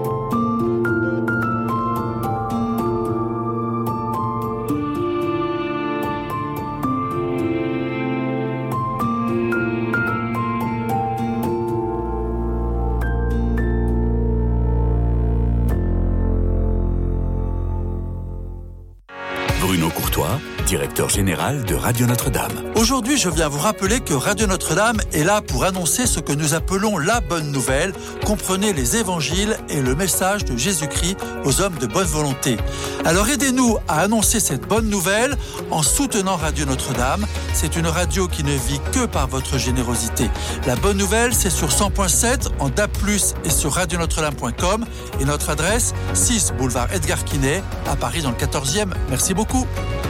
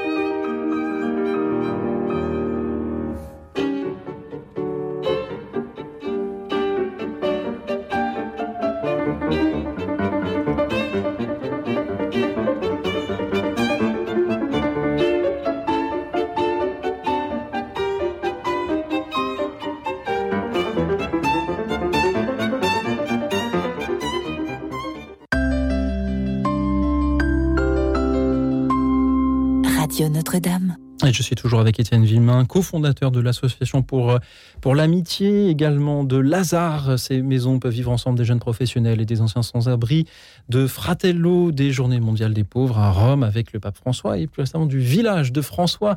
Merci Étienne Villemin d'être toujours avec nous pour écouter nos auditeurs nous parler ce soir du pape François puisque nous avons euh, célébré les 10 ans de son pontificat hier, 10 ans de catholicisme avec François. Comment, chers auditeurs, le vivez-vous? Dites-le nous au 01 56 56 44 00, le 01 56 56 44 00. Citez-nous une phrase qui vous a marqué. Si vous avez lu une de ces encycliques, dites-nous ce que vous en avez pensé. Merci pour euh, vos appels, vos témoignages, Étienne Villemin. Le, est-ce que vous vous souvenez la premier, le premier visage du pape euh, de, de, Bergoglio, du pape François, quand il est arrivé? Oui. Moi, la première fois que je l'ai vu, je me suis dit, oh là là, ça va être rasoir. Il a une tête avec ses lunettes, là, ça va être rasoir. Et en fait, je, je, on a appris à le découvrir et je trouve qu'il est surprenant. Il nous surprend. Dans, parfois, euh, on se dit mais pourquoi il fait ça? Et, parfois, ça, ça provoque euh, de l'incompréhension. Et puis parfois, on est surpris euh, dans, en se disant en fait, il nous bouscule. Et en fait, quelle place on laisse J'ai l'impression qu'il y, y, y, a pas mal de gens qui, qui, qui ont du mal à comprendre notre, notre pape et peut-être que lui aussi parfois a du mal à comprendre notre vieille Europe, mais euh, il y a quand même un, une, sûrement l'Esprit Saint à son plan derrière. La question qu'on pourrait se poser, ce n'est pas seulement nous inspire-t-il aujourd'hui, qui est-il pour nous, mais à votre avis, chers auditeurs, comment dans 100 ans verra-t-on, aura-t-on le souvenir du pape François? Comment, euh, quel regard aurons-nous dans 100 ans? Nos, enfants, nos petits-enfants dans 100 ans sur ce qu'il a dit, sur ce qu'il a écrit? C'est peut être aussi une manière euh, d'envisager le thème de ce soir. Je remercie Fabrice qui est avec nous depuis l'Essonne. Bonsoir Fabrice. Oui, bonsoir Louis bonsoir frère, ou Abouna, père. Euh, je, veux, je me rappellerai toujours, je voudrais introduire mon témoignage par l'élection du pape François. Et ça m'a fait penser, j'ai vu une pièce de euh, avec Michael Lonsdale qui s'appelait de Trébat, de donc d'un de Bobin. Et c'est la simplicité même, c'est le pasteur euh, de la parabole de notre Seigneur ou qui prend soin des brebis. Et euh, à la limite, il va préférer, au lieu de, de faire une messe ou de d'aller euh, d'aller dans un endroit qui peut être rébarbatif, qui ne l'était pas pour d'autres. Il préfère aller au milieu du peuple. C'est vraiment c'est l'image de notre Seigneur euh, au milieu de son peuple, du berger qui qui prend soin de son troupeau et le troupeau de l'Église. Et je pense qu'il a compris les enjeux euh, avec Benoît XVI, avec Jean-Paul II. En fin de compte, le grand défi aujourd'hui de l'Église, c'est de sortir en mission pour rejoindre des personnes et leur apporter la bonne nouvelle. C'est vraiment, il y a vraiment euh, la dynamique d'une sortie et d'une mission spécifique dans un caring. Et ce que je voudrais dire, il avait très bien compris que euh, nos frères protestants, nos frères orthodoxes, euh, faudrait que nous, nous rassemblions et donc, je vous en ai parlé, euh, aussi je t'en ai parlé, la vie mystique et spirituelle est le lieu, en fin de compte, où il n'y a pas d'opposition, où ensemble, on peut sortir de nos églises, partager des choses qui nous lient et qui nous permettent de grandir ensemble. Je pense que au-delà de nos communautés apostoliques de mission ou œcuméniques de mission, je pense que le pape François, dans sa caractéristique, il a montré que l'Église était un hôpital, mais qu'elle est aussi mère de famille qui prenait soin de tous ses membres. Et on, on est quand même impacté par beaucoup de choses à l'heure d'aujourd'hui. Et non seulement la pauvreté, qui est quelque chose de, de dramatique, mais on voit le pape donner à manger euh, à, sur le, le, Vatican, avoir donné des locaux pour que les, les SDF dorment. Moi, c'est vraiment le, le sens du, du, du, pasteur et du gardien, du frère de l'Église. Et, et, je trouve très très beau sa mission, qui, qui est vraiment une mission, une mission de proximité, pas seulement d'enseigner, pas seulement de, c'est d'être au milieu et de partager avec ceux qui souffrent. C'est, c'est l'Évangile en fin de compte, vraiment vécu au niveau de d'un vicaire du Christ qui a été appelé pape et qui a été appelé à partager la bonne nouvelle. Alors ces homélies on, sont pas toujours, il est un peu maladroit, un peu moins maintenant, mais c'est un sacré renard. Hein. c'est un sacré, un- il n'est pas jésuite pour rien. Et en fin de compte, c'est ça qui est extraordinaire, c'est que il amène, il mène l'Église tranquillement, doucement, mais il est au milieu de son peuple. euh, Comme Jésus était au milieu de la barque, qui dormait, lui, il est là, il, il l'amène vers, vers le port, euh, là où elle doit aller. Et c'est très beau. Et en fin de compte, je pense que le synode sur la synodalité ne peut être le fait qu'une communion, chacun à sa place, prêtre et, et laïque, mais une vraie communion, une, une vraie, un vrai, euh, une vraie amitié, des vrais euh, partages euh, dans la dans la mesure où, où les- le droit canon a, a précisé, bien sûr.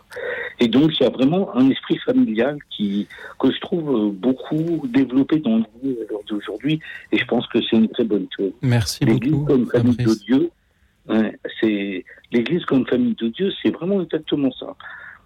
Merci Voilà. Fabrice pour euh, vos paroles euh, euh, encourageantes pour, euh, pour François. Étienne Villemin. Parfois, on, on dit le pape François, c'est un peu un pape de gauche, et, euh, et, et, on oppose euh, ce pape euh, en, en disant, euh, ouais, il est très proche des pauvres, mais bon, euh, la doctrine, etc. Moi, j'ai été frappé quand je l'ai vu. Il m'a dit, tu sais, c'est très important la confession, et il par- il a parlé du, du, sacrement de confession, et je, trouve que euh, ce pape euh, nous invite à des choses simples et essentielles euh, se, remettre en route, se, se confesser, vi- vivre, vivre la messe. Je, évidemment, je, je trouve que parfois il fait penser un peu à mon curé de paroisse, c'est-à-dire que c'est un pasteur. Il, il accompagne au quotidien et, et voilà. Je, je, moi, je suis, euh, je, je comprends ce que vous disiez. Je, trouve que ce pape euh, n'oppose pas nécessairement euh, le, côté gauche, côté droit. Et euh, en fait, c'est- l'Église. Et notre Église, c'est- sûr que c'est surprenant. Elle, elle change de pape en pape. Et on est dans une profonde mutation de l'Église. Qu'est-ce que sera l'Église dans, dans 5 ans, dans 10 ans? Je ne sais pas. Et dans, dans cette tempête, euh, il faut qu'on fasse confiance à, à, à- à l'Esprit Saint qui, qui a nommé au travers des, des cardinaux ce pape et qui vont nous conduire, qui va nous conduire. Merci, cher Fabrice, pour euh, vos belles paroles de ce soir. Merci à tous ceux qui continuent à nous appeler. Parmi eux, il y a Sylviane. Bonsoir, Sylviane. Bonsoir. Sylviane. Oui. Allez-y. Oui, Qu'en oui. dites-vous Écoutez, j'ai beaucoup de mal avec, euh, avec ce pape. Euh, oui, oui j'ai du mal. Je sais pas. euh, oui, comme, comme beaucoup de gens pour plaisanter, euh, je dis c'est un pape de gauche, j'entendais à l'instant, oui, mais ça, mais ça c'est pour la plaisanterie qui est soit de gauche ou de droite. Moi, ça, ça m'est égal, mais c'est- vrai que je ne veux pas le comparer avec euh, Benoît XVI, qui a été mon, grand amour pontifical, mais j'ai- du mal parce que je j'ai l'impression que il est, il, il est pas, il oublie qu'il est quand même le, le gardien de la seule foi catholique et aucune autre. Hein, ça, voilà. Euh, ça me, ça me, ça me, ça me chagrine, ça, ça me blesse et dans, et quand j'écoute l'audience générale, hein, tous les mer- mercredis, enfin la plupart du temps, et je, il y a toujours quelque chose qui me, qui, qui, qui me, qui me blesse. euh, euh, dans, dans, dans- ce voilà il, il- j'ai trouvé qu'il fait beaucoup de reproches hein, ça, moi j'ai j'ai- j'ai j'ai du mal. Hein, voilà. Mais pourtant j'essaie de bien ne pas comparer avec son prédécesseur. Ce sont deux personnes différentes avec deux personnalités dif- et différentes. Il a la sienne mais je je, je, je n'arrive pas à rentrer euh, euh, dans ces dans ces encycliques. Oui, j'ai j'ai du mal. Et euh, je, Fratelli Tutti, euh, je, euh, je, j'ai pas pu terminer. Mm. Sylviane, merci pour, euh, pour votre franchise euh, Oui. ce soir. Euh, Qu'est-ce qu'il pourrait dire qui ferait que vous ayez moins de mal? Ou, ou a-t-il eu un jour une parole qui vous a, qui vous a braqué, si j'ose dire? C'est, les reproches qu'il nous fait, qu'il nous fait par rapport aux, aux migrants. Alors c'est, ce sujet qui, qui me, qui me heurte. Euh, quand on l'entend, on a l'impression qu'on ne peut pas, qu'il faut, qu'il faut tous les accueillir. Sauf que ce n'est pas possible. Si c'est pour accueillir, pour mal accueillir et les voir à la porte de la chapelle, c'est pas c'est pas ça qu'il faut faire. Mais enfin, mais je crois qu'il en a quand même pris conscience puisque il a fini par dire qu'il fallait s'attaquer plutôt aux passeurs. Donc euh, déjà là, on, il a il a évolué. Il comprend que ça vient pas que des Européens, que ça que voilà. Euh, mais euh, c'est il y a toujours ce, ce reproche et j'ai l'impression qu'il ne se qu'il ne se rend pas compte alors qu'il fait quand même euh, plus de politique que ses prédécesseurs que ce n'est pas possible de les accueillir tous, même s'ils prennent énormément de risques pour arriver jusqu'à nous. Ils risquent leur vie, mais c'est c'est pas possible. Merci beaucoup, Sylviane, d'avoir euh, nommé ce sujet qui, qui, vous met, qui vous met si mal à l'aise. Étienne Vimin, que, que ressentez-vous en entendant Sylviane?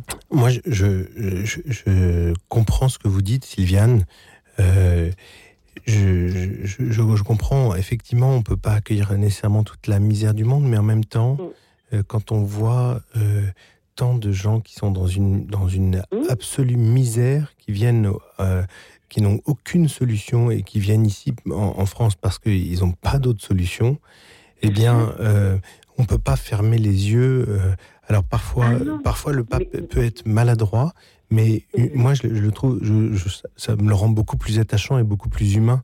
Euh, S'il avait une parole parfaite du premier coup. Et... Ah, mais il a raison, sinon il serait pas, il serait pas successeur de Pierre et disciple du Christ. Mais ce que je veux dire, c'est que si c'est pour qu'on les accueille, pour les mettre à porte de la chapelle sous des tentes, à vivre dans dans dans, dans la misère, parce qu'on est, c'est vrai qu'ils sont miséreux chez eux avec un toit, et nous on leur donne quoi une tente, ça dure des années, on, on va pas tous les régulariser. mais comme je. Dis, oui. Vous savez, je, je crois qu'on a bien entendu, l'heure n'est pas à faire un débat sur faut-il les accueillir. Moi, je voudrais non, simplement, non.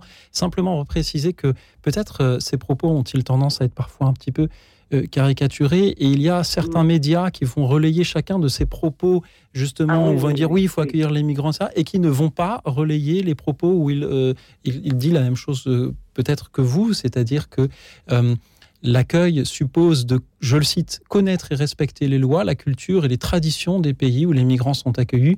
Cela euh, suppose aussi de comprendre les peurs et appréhensions de ces derniers pour l'avenir.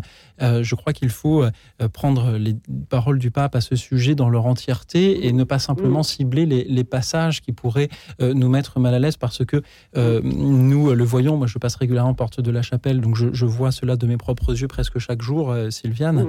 Et je crois qu'il faut voilà, voir l'ensemble de ce qu'il peut dire sur le sujet, et pas simplement s'exciter avec quelques phrases par-ci par-là. Euh, Vizin, moi, trouve que je trouve que c'est un sujet qui est, très douloureux parce qu'en fait, euh, on supporte mal de, de, de, de passer porte de la chapelle, de voir toutes ces personnes et être dans une totale incapacité à, agir. On, voit trop de personnes qui souffrent, trop de personnes qui sont à la porte de nos églises, trop de personnes qui, euh, sont migrantes et qui, pour qui on n'a aucune solution. Donc c'est un véritable drame. Euh, je, comprends ce que vous dites et, en même temps, ben, pense que on, doit euh, trouver, inventer des nouvelles façons euh, de, de prendre soin des plus fragiles. On doit accompagner ces pays pauvres, on doit bouger aussi euh, vers, vers ces pays du, euh, du, du Sud pour, euh, pour apporter des solutions en local, etc. Les, les pauvres sont de plus en plus pauvres, les riches de plus en plus riches. Et, nous, euh, chacun de nous, on doit essayer de faire le pont entre ces riches et ces pauvres. On doit être aux côtés des plus fragiles. Euh, un jour, quand on arrivera au ciel, on sera jugé sur une chose, sur l'amour. Pas si on a fait de la politique de gauche ou, de la politique de droite, mais c'est ce qu'on a aimé. Et au travers de ça, les pauvres nous sont des aspirateurs à amour. Ils nous demandent aime-moi, j'ai besoin de ton amour. Et, et, c'est- et ça nous déroute. Et c'est parfois gênant, bousculant. Et on, on- je comprends que beaucoup de gens puissent être bousculés. Mais en fait, parfois, on est dans trop de confort et on doit sortir de notre canapé parce qu'il y a quelque chose à, à changer profondément dans notre société. Et, et c'est déroutant. C'est déroutant. Merci encore à vous, euh, Sylviane. Je cite l'homélie euh, du pape du 14 janvier 2018, hein, relayée par Vatican News et, et d'autres médias. Euh, pour les nouveaux arrivés, que accueillir, connaître et reconnaître signifie connaître et respecter les lois, la culture et les traditions des pays où ils sont accueillis. c'est, ce sont les paroles du, pape François. Merci Sylviane d'avoir peut-être mis des mots sur les pensées de bien des auditeurs. Ce soir, je vous propose d'accueillir Alexis de Nancy. Bonsoir Alexis. Oui, bonsoir. bonsoir. Bonsoir Louis-Marie, Louis Auxil, pardon, et, et, vos, et vos invités. Étienne Villemain. Étienne Villemain, bonsoir. Bonsoir. je suis très heureux de pouvoir prendre la parole sur le pape François parce que il euh, y, a, des choses euh, auxquelles on pense pas. Euh, je rejoins beaucoup d'auditeurs sur, sur les questions troublantes.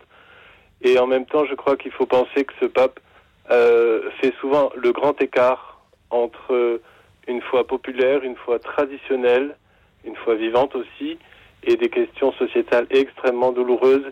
Et sa qualité, c'est d'aller, de ne pas se, voiler la face devant la douleur. Et euh, pour ça, je crois qu'il a euh, pris appui euh, sur, sur, bien sûr, sur le Christ, sur l'Évangile et particulièrement sur la figure de la Vierge Marie. Et je voulais pour ça citer quelque chose qui n'est pas forcément connu des médias justement, qui n'est pas relayé par les médias parce que c'est purement catholique. le pape a, été très touché par la dévotion à Marie qui défait les nœuds. Euh, c'est une, une, une, très belle histoire, l'histoire de ce tableau euh, qui, qui maintenant est assez répandu. C'est, euh, on voit, on voit la Vierge Marie qui tient euh, d'un côté qui, qui prend un ruban de la main d'un ange qui est tout ennoué, comme, une grosse ficelle pleine de nœuds, et, en passant dans ses mains, le ruban devient tout lisse. C'est une très belle histoire familiale parce que c'était un couple qui était désœuvrée. C'était une femme qui était désœuvrée par les disputes avec son mari et qui a donné à un franciscain en Allemagne, je ne sais plus quand c'était, en 1600 ou 1700, euh, euh, un, un, bout de, de, tissu plein de nœuds en disant tous ces nœuds représentent les disputes avec mon mari. Et à partir de là, il y a eu, euh, il y a eu une intercession du moine euh, qui, qui a permis un dénouement dans l'histoire de cette famille. Et le petit-fils de ce couple, en reconnaissance à ce miracle, a euh, fait peindre le, tableau de Marie qui défait les nœuds. Et donc c'est d'une très belle dévotion qui n'a pas trop de qui n'a pas trop d'historique du point de vue de la tradition catholique, mais qui, qui est liée à une vraie histoire familiale. Et le pape qui était touché par ce tableau, si, j'ai bien noté les événements, hein, sous toute réserve, mais je, crois avoir bien bien saisi qu'il a qu'il a demandé quand il était archevêque de Buenos Aires que ce tableau soit affiché dans tous les séminaires d'Argentine. Et à partir de là, il y a eu un, il y a eu euh, une grande expansion de cette, euh, cette dévotion. Et personnellement, j'ai prié cette neuvaine. Je dois dire qu'elle a apporté beaucoup de fruits dans ma vie et je, je n'hésite pas à en parler. Puis euh, je, je la prie fréquemment et je suis très attaché à cette dévotion. Génial, c'est super. Merci pour votre témoignage. Moi, j'aime bien. Hein. Merci, Alexis. Oui, c'est vrai qu'on est loin des débats euh, euh, sociopolitiques. Hein. C'est vraiment la, la, prière qui est au cœur de, de, la vie de ce pape. Et il a aussi initié l'année Saint-Joseph. Euh, c'est un pape qui a un sens inné de la pastorale. Il, il a évoqué des... Et il est très axé sur la famille. Cette neuvaine, c'est une histoire familiale. Et c'est c'est un peu un rempart parce que les valeurs familiales sont très fortement attaquées la Vierge Marie et Saint Joseph sont des modèles de, préservation de la vie familiale. Merci beaucoup Alexis de nous en avoir parlé ce soir euh, depuis Nancy où vous vous trouvez. Merci, pour cette, cette, invitation à, à, défaire les nœuds et on sent qu'il y en a aussi euh, des, nœuds à, défaire lorsque l'on parle de, euh, du pape et de ce que l'on espère de, sa parole. Merci à vous tous chers auditeurs qui pouvez toujours nous appeler toujours au 01 56 56 44 00. Qui est le pape François pour vous? C'est la question de ce soir. Un jour, euh, un journaliste lui demanda quelle euh, musique il, écoutait parmi euh, les artistes cités par, par le pape et, son service de presse, il y avait, c'est peut-être inattendu, mais pourquoi pas, il y avait Elvis Presley. Et j'ai ainsi découvert qu'Elvis Presley avait chanté du gospel. C'est pourquoi je vous propose d'écouter et peut-être euh, allons-nous voir si nous avons les mêmes goûts que le pape François, Elvis Presley, Where Could I Go But to the Lord? Écoute dans la nuit, Une émission de RCF et Radio Notre-Dame.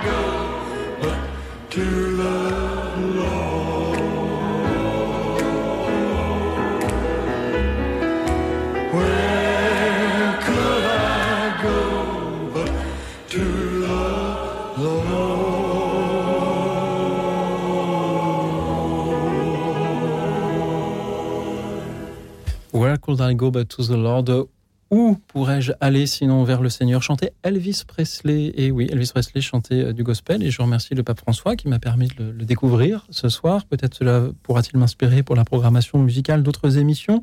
Merci à vous tous qui nous appelez pour nous dire ce que vous inspire euh, le pape François, peut-être euh, de la musique également. Je vous propose d'écouter Joseph depuis Romorantin. Bonsoir Joseph. Bonsoir. Bonsoir. Merci Joseph d'être avec nous. Eh bien, c'est un plaisir euh, d'écouter la qualité de vos émissions.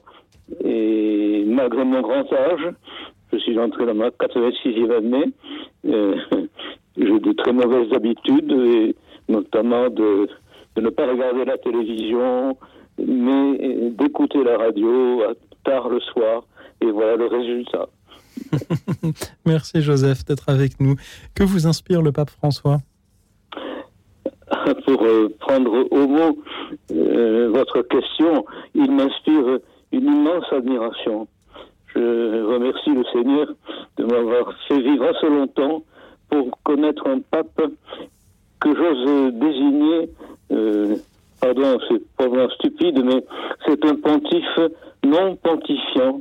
C'est un, il a une intelligence et en même temps une simplicité, une volonté de connaître, une volonté de dialogue, une volonté de rencontre, en quelque sorte le charisme d'une très profonde fraternité. Et cela est sensible dans ses voyages et au- au-delà dans sa volonté de rencontrer euh, les représentants de nombreuses familles spirituelles. Ses efforts, par exemple, vers l'islam me paraissent euh, euh, quelque chose d'extrêmement nou- nouveau euh, par rapport à ses prédécesseurs. Vous savez, je me considère comme un petit peu mécréant, mais en même temps, je m'efforce de reconnaître les qualités de ceux qui m'entourent, de ceux que j'ai eu la chance de rencontrer jusqu'ici dans ma longue vie.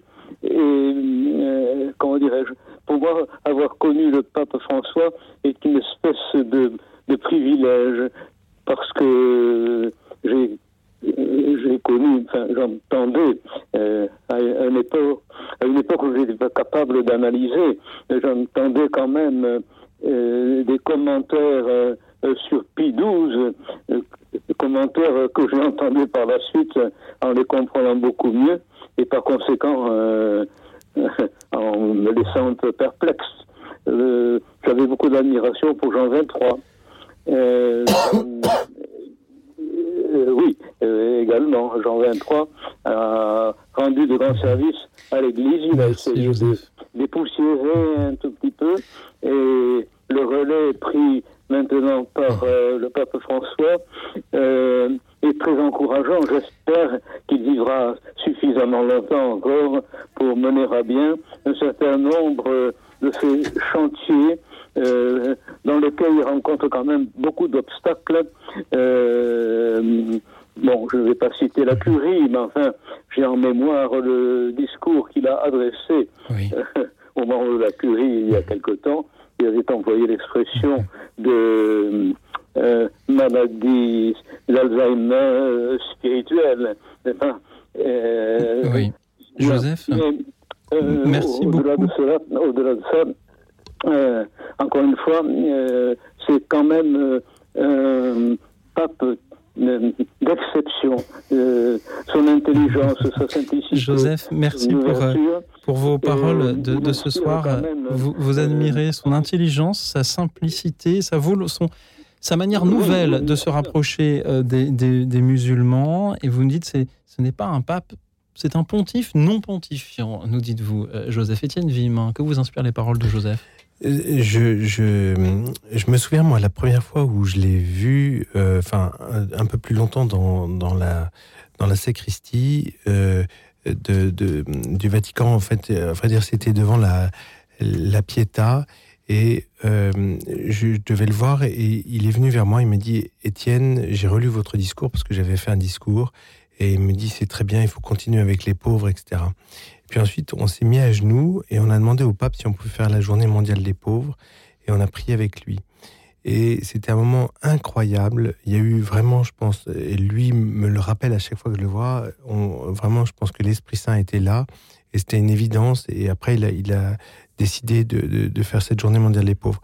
Mais euh, j'ai remarqué aussi à plusieurs reprises que parfois des gens venaient et se mettaient à genoux devant lui et ça, ça l'agace.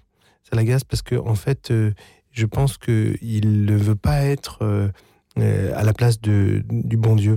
Il est juste le pape, un, serviteur parmi les autres, un membre du corps du Christ parmi les autres. Et euh, bien sûr, c'est le pape, mais, mais je pense qu'il effectivement, il veut pas être dans une attitude de surplomb ou de ou, de, de, de pontife pontifiant. Et, je trouve que c'est assez beau de, en fait, de, de- de le rencontrer et ça, ça le rend plus accessible pour les personnes fragiles et pauvres. Et ça, ça, je trouve ça beau. Merci encore à vous, Joseph, d'avoir été avec nous ce soir. Nous accueillons maintenant Charles de Paris. Bonsoir, Charles. Bonsoir. Merci, Charles, d'être avec nous. Allez-y, nous vous écoutons. Alors, euh, ben, disons que je pense qu'il fait bien son boulot, mais j'ai environ trois reproches quand même. La première, c'est sur les migrants. Je pense qu'on en a déjà parlé. Euh, on peut pas accueillir euh, tous les migrants de, la terre entière. On en a déjà assez comme ça, qu'on gère déjà ceux qu'on a. Donc, euh, quand il, il promeut de faire venir les migrants, je trouve que c'est d'abord un problème politique et il faut laisser les États gérer ça. C'est pas au Pape à gérer ça. Deuxième chose, euh, il n'a pas été très sympa avec l'ordre de Malte. Je ne sais pas ce qui s'est passé, mais dans la presse on en a parlé. Et apparemment, il essaye de casser l'ordre de Malte. Donc ça, c'est pas bon parce que l'ordre de Malte, je connais un petit peu de l'extérieur. Je trouve qu'ils font un très bon boulot. Je vois pas pourquoi il vient les embêter. Enfin, faudrait savoir exactement un peu tout ce qui se passe. Et la troisième chose, c'est une fois que Benoît XVI est, est décédé, ben, il s'est empressé de défaire une partie de ce qu'avait fait Benoît XVI euh, euh, vers les, les intégristes, donc euh, pour essayer de se rapprocher des intégristes et puis leur laisser certaines libertés. Alors moi, je trouve que l'Église, elle est suffisamment, elle a suffisamment de difficultés actuellement. C'est pas la peine d'en rajouter, surtout sur les, les intégristes. Donc voilà ce que je voulais dire. Merci Charles pour Sinon, sinon au niveau franchise. et tout, j'ai rien à dire. Hein. Charles, m- merci beaucoup car euh, je- là aussi je crois que vous mettez des mots sur, euh, sur les pensées que bien des auditeurs peuvent, euh, peuvent avoir. Alors il y a en effet le, le sujet euh, des, euh, des migrants que nous avons évoqué euh, tout à l'heure. Euh, il y a euh, le sujet euh, de, de l'ordre de Malte où en effet lorsque l'on euh, lorsque l'on administre le, le- Saint-Siège et ce qui en dépend, on peut être amené à prendre des, décisions euh, difficiles à, comprendre. Peut-être faudrait-il du temps pour euh, se pencher sur celle-ci et, voir ce qui a pu exactement l'amener à, avancer de, cette manière. Euh, et puis, il y a euh, euh, ce mutu proprio traditionis custodes euh, dont, euh, vous euh, parlez, euh, Charles, et, à travers cela, euh, le clivage qu'il y a entre euh, les différentes manières de prier au sein euh, de l'Église, catholique et, la, manière dont le pape François euh, s'oriente et essaye peut-être d'orienter les, catholiques dans, dans ces, manières-là. Étienne Vimin, que vous inspire la, franchise de, Charles ce soir? C'est, je pense que c'est ce que le pape souhaite quand il quand il développe le euh, pardon euh, le synode sur la synodalité, c'est pour que chacun puisse s'exprimer, dire euh, ce qu'il pense, que chacun soit libre de donner son avis. Et je trouve ça très bien. Je trouve ça très bien que que dans l'Église on, on soit pas forcément tous d'accord. Ça veut pas dire qu'on est dans une division, ça veut dire qu'on n'est pas tous d'accord et on reste avec notre pape et, et voilà. Alors c'est sûr que parfois c'est surprenant, euh, on, peut être surpris par, par, euh, positions, mais au fond euh, le, pape sait ce qu'il fait et moi je pense qu'on est invité à une, forme de confiance. C'est surprenant, on peut ne pas comprendre, mais, mais faisons confiance, avançons. et puis, prions pour l'unité de l'Église, prions pour que l'Esprit Saint triomphe, et puis, et puis euh, à la grâce de Dieu. Et on verra bien quoi. Merci euh, encore à vous, Charles. Oui, je suis là. Merci pour euh, euh, la simplicité avec laquelle vous abordez ces sujets euh, difficiles. Euh, je, je me reconnais beaucoup dans ce que vous dites, euh, Étienne Villemain. Je serais euh, inquiet s'il n'y avait que des, que, que des, euh, si tous les catholiques étaient d'accord entre eux sur tous les sujets, euh, peut-être euh, est-ce là aussi la, démonstration d'une certaine euh, vitalité? Euh, J'ai quand même le sentiment que sur le sujet du, clivage entre ces manières de prier, euh, les choses ont au moins en France, euh, évolué ces dernières années. Je connais des, euh, des, communautés euh, catholiques qui, euh, il y a 20 ans, célébraient la messe avec d'un côté, pour le dire simplement, d'un côté les tradis et de l'autre les non-tradis. Aujourd'hui, ces mêmes mouvements d'église célèbrent la messe ensemble avec la, la même forme dans, dans le rite. Est-ce, peut-être est-ce là un signe encourageant plus que euh, les euh, motu proprio qui peuvent être signés par un pape puis euh, par un autre. Euh, J'espère que nous aurons des occasions de- d'en parler davantage, d'en parler mieux et de nous retrouver autour de, ces sujets. Il y a quelques semaines, nous avions fait une émission justement sur, dont le thème était Comment priez-vous? Et nous avons vu là, non pas les, clivages, mais la richesse de tout ce qui se fait dans l'Église. Merci beaucoup, Charles, d'en avoir Voilà, bah, parlé ce soir. Bon courage pour la suite. Nous en aurons peut-être besoin. Le pape aussi, je crois, euh, en, en a euh, besoin. Et comme sur Bah, toutes ces décisions, étager, donc, et oui, euh, et, et sur tous ces écrits, je crois qu'il faut s'interroger à chaque fois. Il faut, il faut pas faire de procès d'intention et il faut s'interroger sur, sur les raisons profondes d'une décision. Ah, on n'a pas tous les éléments, On n'a pas tous les éléments sur la, la- la méthode avec laquelle chaque, chaque décision est, est, est- est prise. Merci beaucoup, Charles, de nous en avoir parlé. Ce soir, je vous propose d'accueillir Chantal de Pézenas. Bonsoir, Chantal. Au revoir, Charles. Merci. Bonsoir. Bonsoir, Chantal.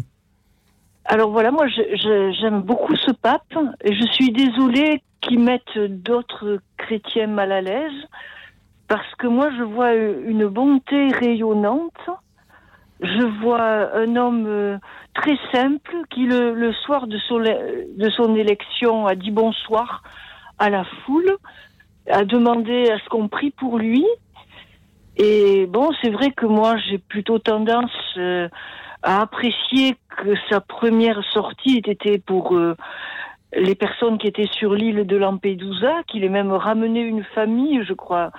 Mais en même temps, moi, je vois là des gestes d'affection et puis euh, le désir de donner aux plus pauvres, euh, aux gens euh, qui ont des raisons d'être exclus, la, vraie place qu'ils ont dans le peuple de Dieu, parce que un- ma façon à moi de comprendre les textes, c'est que quand même, bon, les, vérités, elles sont cachées aux sages et aux intelligents et elles sont révélées aux tout petits. Il a reçu les, les personnes dans la mouvance de Diaconia, les gens euh, des militants Carmonde, il les a écoutés, les gens avaient préparé ce qu'ils allaient lui dire, il a, euh, il les a envoyés en mission pour qu'ils euh, évangélisent les, les non-pauvres, en ont bien besoin, dont je fais partie. Enfin, et je vois pas un pape qui cherche à mettre la division, au contraire. Je crois qu'au contraire, il essaye de concilier, de pas aller trop vite, de pas proposer des changements trop brutaux. Et je je je pense pas que quand il il, il montre de l'affection aux migrants, il, il prétend de refaire toute la politique euh, mondiale parce que c'est pas son rôle. Il, montre le- l'indéfec- l'indéfectible dignité de tout être humain. Il, il dit pas qu'est-ce qu'il faut faire au niveau international et tout ça. Il, dit que, le, enfin un peu comme le euh, l'évêque qui, qui pendant la guerre disait les juifs sont des hommes, les juives sont des femmes. Euh, Enfin, euh, c'est pas pour faire de la polémique, c'est pas pour dire à chacun ce qu'il doit faire dans le détail, mais euh, c'est pour montrer la dignité de l'être humain et encore plus quand il est privé de tout. Voilà. Merci, Chantal, pour euh, là encore votre franchise, votre simplicité à l'image de celle que vous admirez chez, le pape François. Étienne Vimin, que vous inspirent les paroles de Chantal? Merci Chantal. Moi, je, je, pense que chaque personne est un trésor. Chaque personne fragile est, un trésor. Le rythme d'une le rythme d'une armée, c'est de marcher au pas du plus, du plus fragile. Je pense que tant qu'on mettra pas dans notre société les, les plus fragiles, on aura une société qui peu à peu se déshumanise. Et euh, j'aime bien la parole de Jean 23 qui dit un monde sans Dieu est possible, c'est un monde contre l'homme. Et aujourd'hui, ce qu'on voit, c'est que trop souvent, on met euh, Jésus à la porte et on voit qu'on arrive dans une société qui est déshumanisée. Et je pense que le pape François essaye de mettre à la fois Jésus à la première place et de remettre les pauvres et d'essayer de nous rappeler aux, sources de l'évangile. Et je, je pense que, euh, en fait, la question n'est pas tellement du pape ou pas. C'est la question de moi. Est-ce que je grandis dans l'amour de Jésus? Est-ce que je grandis dans l'amour des pauvres? Est-ce que je vais accepter de vivre une vie de sainteté ou est-ce que je vais être médiocre et rester dans mon canapé? Et je pense que, euh, évidemment, le pape est là pour nous guider là-dessus, Mais euh, si on a du mal avec le pape, il y a, toute l'Église. Et, moi, je crois profondément que, en tout cas, tout ça est, conduit par le Saint-Esprit et nous invite à une conversion personnelle pour avancer, pour choisir Jésus et les pauvres. Merci encore à vous. Euh, Chantal, pour vos paroles, nous accueillons Ahmed de Paris. Bonsoir Ahmed. Oui, bonsoir. Excusez-moi. Bonsoir lui aussi et bonsoir à vos invités. Bonsoir. Écoutez, moi, je n'ai pas de d'instructions suffisantes par rapport au pape. Le peu que de- c'est ce que j'en ai entendu dire que c'était un pape euh, qui était pour la simplicité et qui avait un tempérament plutôt humaniste et de gauche. Rien que ça, pour moi, ça me parle beaucoup. Euh, en dehors du fait euh, que c'est un pape, avec tout le respect que je dois à tous les papes, quels qu'ils soient. Mais mon interrogation, plutôt euh, qui va déborder un peu sur le thème du pape précisément, c'est c'est un homme élu. Bien entendu, c'est un homme avec la spiritualité qui va avec, puisqu'il est archevêque ou, évêque, je ne sais même pas d'ailleurs au départ. Mais est-ce que le pape représente, représentant tous les humains sur Terre, qu'ils soient croyants ou non croyants, puisque nous sommes tous des créatures de Dieu, et en même temps, euh, depuis que le pape existe, la papauté, ça a toujours été un Européen. Pourquoi est-ce que c'est pas comme l'ONU Alors je, vais, je suis un peu provocateur. Euh, un secrétaire, un secrétaire, euh, euh, vous savez, tournant, c'est-à-dire euh, à un moment ça sera tel continent, un autre moment un autre continent. Pourquoi est-ce que on tourne toujours en Europe? Et là, particulièrement, là, c'était le- l'Amérique puisqu'il est argentin. Mais depuis que le pape existe, pourquoi il n'a jamais été asiatique ou africain? Ahmed, merci pour euh, votre interrogation euh, ce soir. L'histoire euh, de, de la papauté, comme vous dites, Ahmed nous montre que le pape étant élu par, par les cardinaux, il a le plus souvent nommé des Européens, en particulier des Italiens comme, comme cardinaux. Il y a eu donc cette, cette reproduction-là que vous connaissez.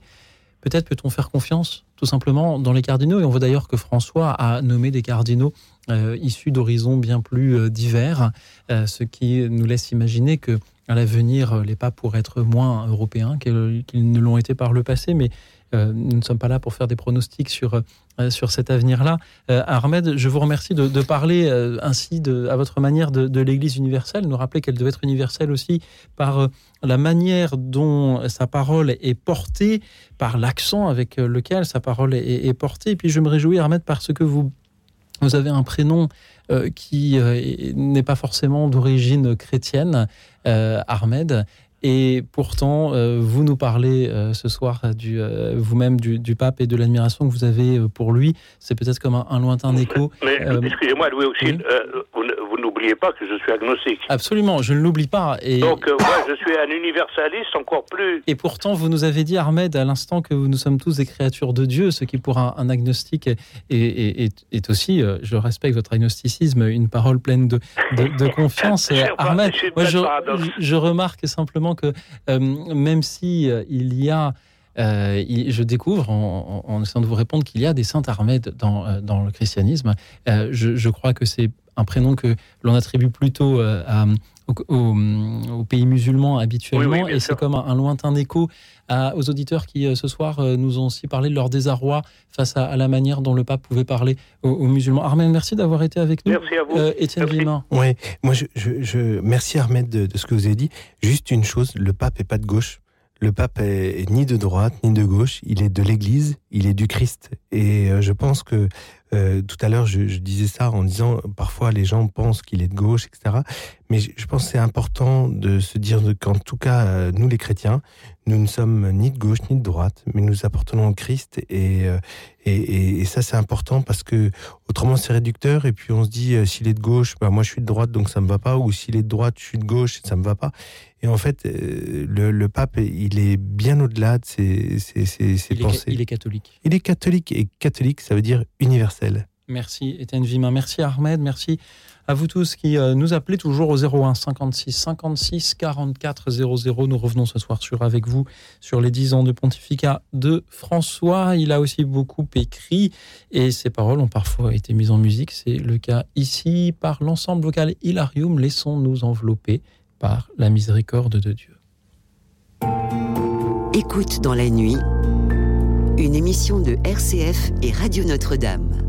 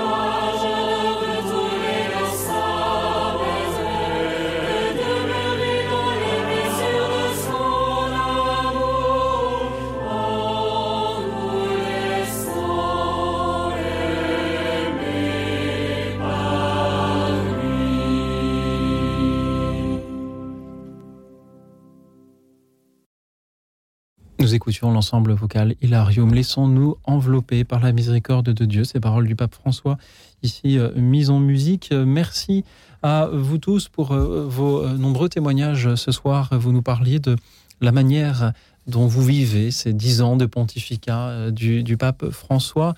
Et on sent à quel point le pape François nous bouscule, c'est le moins qu'on puisse dire. Continuons peut-être à nous laisser bousculer avec Jeanne de Clermont-Ferrand. Bonsoir Jeanne. Bonsoir. Vous voyez, je- quand on parle, c'est un pape humain. Et comme il vient d'A- d'Argentine, le peuple d'Argentine a beaucoup souffert. Et c'est grâce à l'immigration qu'il est devenu ce qu'il est devenu. Euh, J'ai un mari qui a fait 24 ans pour missionnaire en Argentine, mais de GU, hein, parce que, et je suis dans une résidence senior. Et c'est vrai que là, j'ai regardé la télé tout à l'heure sur euh, le séisme qu'il y a eu. Hein. Donc, il n'est pas de droite ou de gauche, il est simplement d'une grande humanité, d'une grande simplicité. Il s'applique à lui-même les règles. Il n'a pas, il n'a pas habité les appartements qui lui étaient réservés.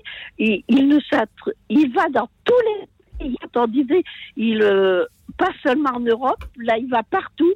On peut l'interviewer dans l'avion, partout. Il est toujours disponible et euh, se mettre. Il a, il a un livre, se mettre au service des autres. Voilà le vrai pouvoir. Et il applique vraiment. C'est comme il est serviteur. C'est comme Jésus qui lave les pieds des disciples et qui dit Je ne vous appelle pas mes amis, mes serviteurs, je vous appelle mes amis. Et ce que je fais à vous, vous le ferez aux autres. Et là, il est vraiment un disciple euh, du- de Dieu et vraiment, il a messager tout ce qu'il apprend en plus euh, sur la nature. pr- euh, préserver la nature, euh, respecter la nature, respecter les gens. Tous ces migrants, pourquoi ils viennent? On a fait la guerre dans leur pays. Ils n'ont pas d'autres moyens. Ils n'y viennent pas par plaisir. Et le courage qu'ils ont pour traverser, euh, pour partir, ceux qu'on arrive à sauver.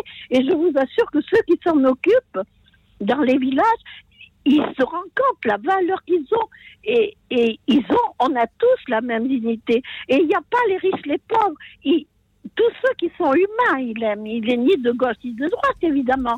Ça, c'est heureusement qu'on on vient de le dire. Merci, C'est Jeanne. pas une question, c'est une, et une simplicité, une authenticité. Merci, et moi, je l'admire, une modestie. C'est pas une modestie, c'est une euh, humilité. Et ça, on reconnaît quelqu'un qui est vrai quand il s'applique d'abord à lui-même les mêmes principes. Jeanne, merci beaucoup pour vos belles paroles Je de ce soir. prie, merci beaucoup. Merci d'avoir euh, cité cette simplicité, cette humilité, d'avoir Oui, parlé aussi de son engagement pour, euh, pour le climat. rester 1h50 d'émission pour euh, le citer, alors que l'encyclique Laudato aussi a été euh, peut-être une des encycliques les plus relayées euh, de- du, du- du siècle et du siècle précédent. Euh, Jeanne, merci d'en avoir parlé. Étienne Vimin, comment réagissez-vous en entendant Jeanne? Euh, alors, quand on parlait de, de l'encyclique de, Laudato Si, ça me fait penser au village de François. les trois qu'on a lancé avec une, une petite équipe. Actuellement, à Toulouse, on accueille euh, des. S'il y, a- s'il y a des personnes âgées qui veulent venir nous rejoindre, il y a encore de la place avec un béguinage hors les murs. Euh, en fait, c'est c'est un lieu où on accueille des personnes, tous les pauvres dont parle l'Évangile. Il y a des anciennes prostituées, des handicapés, des, des personnes en souffrance psy, des familles aussi volontaires, des personnes âgées, isolées. Enfin bref, euh, on développe de l'activité économique. Cette année, on a créé 36 emplois. On a besoin de, de, de- de votre soutien, de, de votre prière, de votre aide financière aussi. Vous pouvez faire des dons sur le village de François.com parce que on a vraiment besoin de ça. Et donc, euh, on, on est aussi dans l'écologie intégrale dont parle le pape, comment mettre le plus pauvre au centre, comment prendre soin du cri des hommes et du cri de la terre, comment euh, le pape dit tout est lié, et c'est vrai, tout est lié. Et, et donc, on a, on a besoin de votre soutien. Et je vous remercie. On peut vous euh, suivre et vous rejoindre sur levillagedefrançois.com. On- je remercie aussi tous les auditeurs qui euh, ont proposé de nous rejoindre euh, ce soir. Euh, Pardon à ceux que nous n'aurons pas eu le temps d'entendre. Je remercie Marie-Thérèse qui pense que le pape, se le pape se penche trop sur les exclus et ne s'occupe pas suffisamment des gens normaux. Et le but, c'est peut-être que les personnes exclues soient des personnes normales. Marie-Thérèse, je remercie Catherine de Toulouse qui aime beaucoup ce pape. Elle le trouve trop tiède par rapport aux musulmans et aux politiques. Béatrice Marie pense qu'il a fait beaucoup pour la dévotion à Marie qui euh, défait euh, les nœuds. Euh, Le pape François l'a beaucoup, le pape Benoît XVI l'a beaucoup influencé. Merci Béatrice Marie, merci à Marie de l'Indre qui pensait aussi à ce tableau de Marie qui défait les nœuds dans la maison Sainte-Marthe au Vatican. On lui reproche de ne pas prononcer le nom de Jésus, mais c'est un jésuite. Nous rappelle Marie. Je remercie également Jeanne de Mâcon. Le jour où il a été euh, élu, elle était avec euh, sa mère. Elle s'est demandé comment il allait s'appeler. Elle a dit Hum, Je pense qu'il va s'appeler François. Et elle ne s'est pas trompée. Merci Jeanne. Merci à Jean Herman qui également ont proposé de réagir sur euh, le motu proprio du pape sur la messe en forme extraordinaire. Je salue également Florence de Versailles. Le pape François est significatif d'un homme de Dieu, de foi, bon, généreux, proche des êtres simples, parlant surtout de l'évangile. Je remercie William de Paris euh, qui euh, euh, pour qui François n'est pas très sympathique. Il nous fait même un classement des papes. Moi, je ne fais pas de classement des auditeurs. Je remercie Michel qui nous écoute depuis Annecy. Il ne faut pas juger. Qui suis-je pour juger Notre Père éternel? Michel nous dit, pardon, ceci. Il ne faut pas juger notre Père éternel représenté par le pape François. Mais ce n'est ni le Père que nous jugeons, ni euh, François. Michel, merci de nous dire qui suis-je pour euh, juger, nous avait dit le pape François.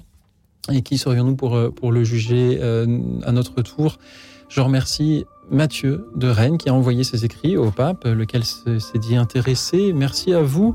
Merci à vous tous pour vos paroles sur un sujet finalement difficile. Et en vous entendant tous ce soir, chers amis, chers auditeurs, euh, j'espère que euh, la communion universelle de l'Église pourra continuer à, se construire malgré ce qui la menace. On pense euh, en effet à nos divergences sur la manière de prier. On pense à ce qui se passe aussi en Allemagne, qui est un, avec le, synode allemand, qui est une, épreuve à, surmonter pour, euh, pour rester unis, tout simplement, malgré les divergences de, de vues que les catholiques peuvent avoir. Je voudrais revenir sur deux paroles. Une euh, du pape François, la charité.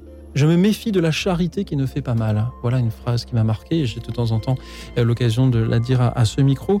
Et puis, une phrase de Charles, l'auditeur que nous avons eu tout à l'heure, nous a dit que le pape François fait trop de politique. Peut-être avons-nous tendance à, car nous Français nous aimons la politique, à voir trop souvent comme politique des sujets qui ne le sont pas forcément.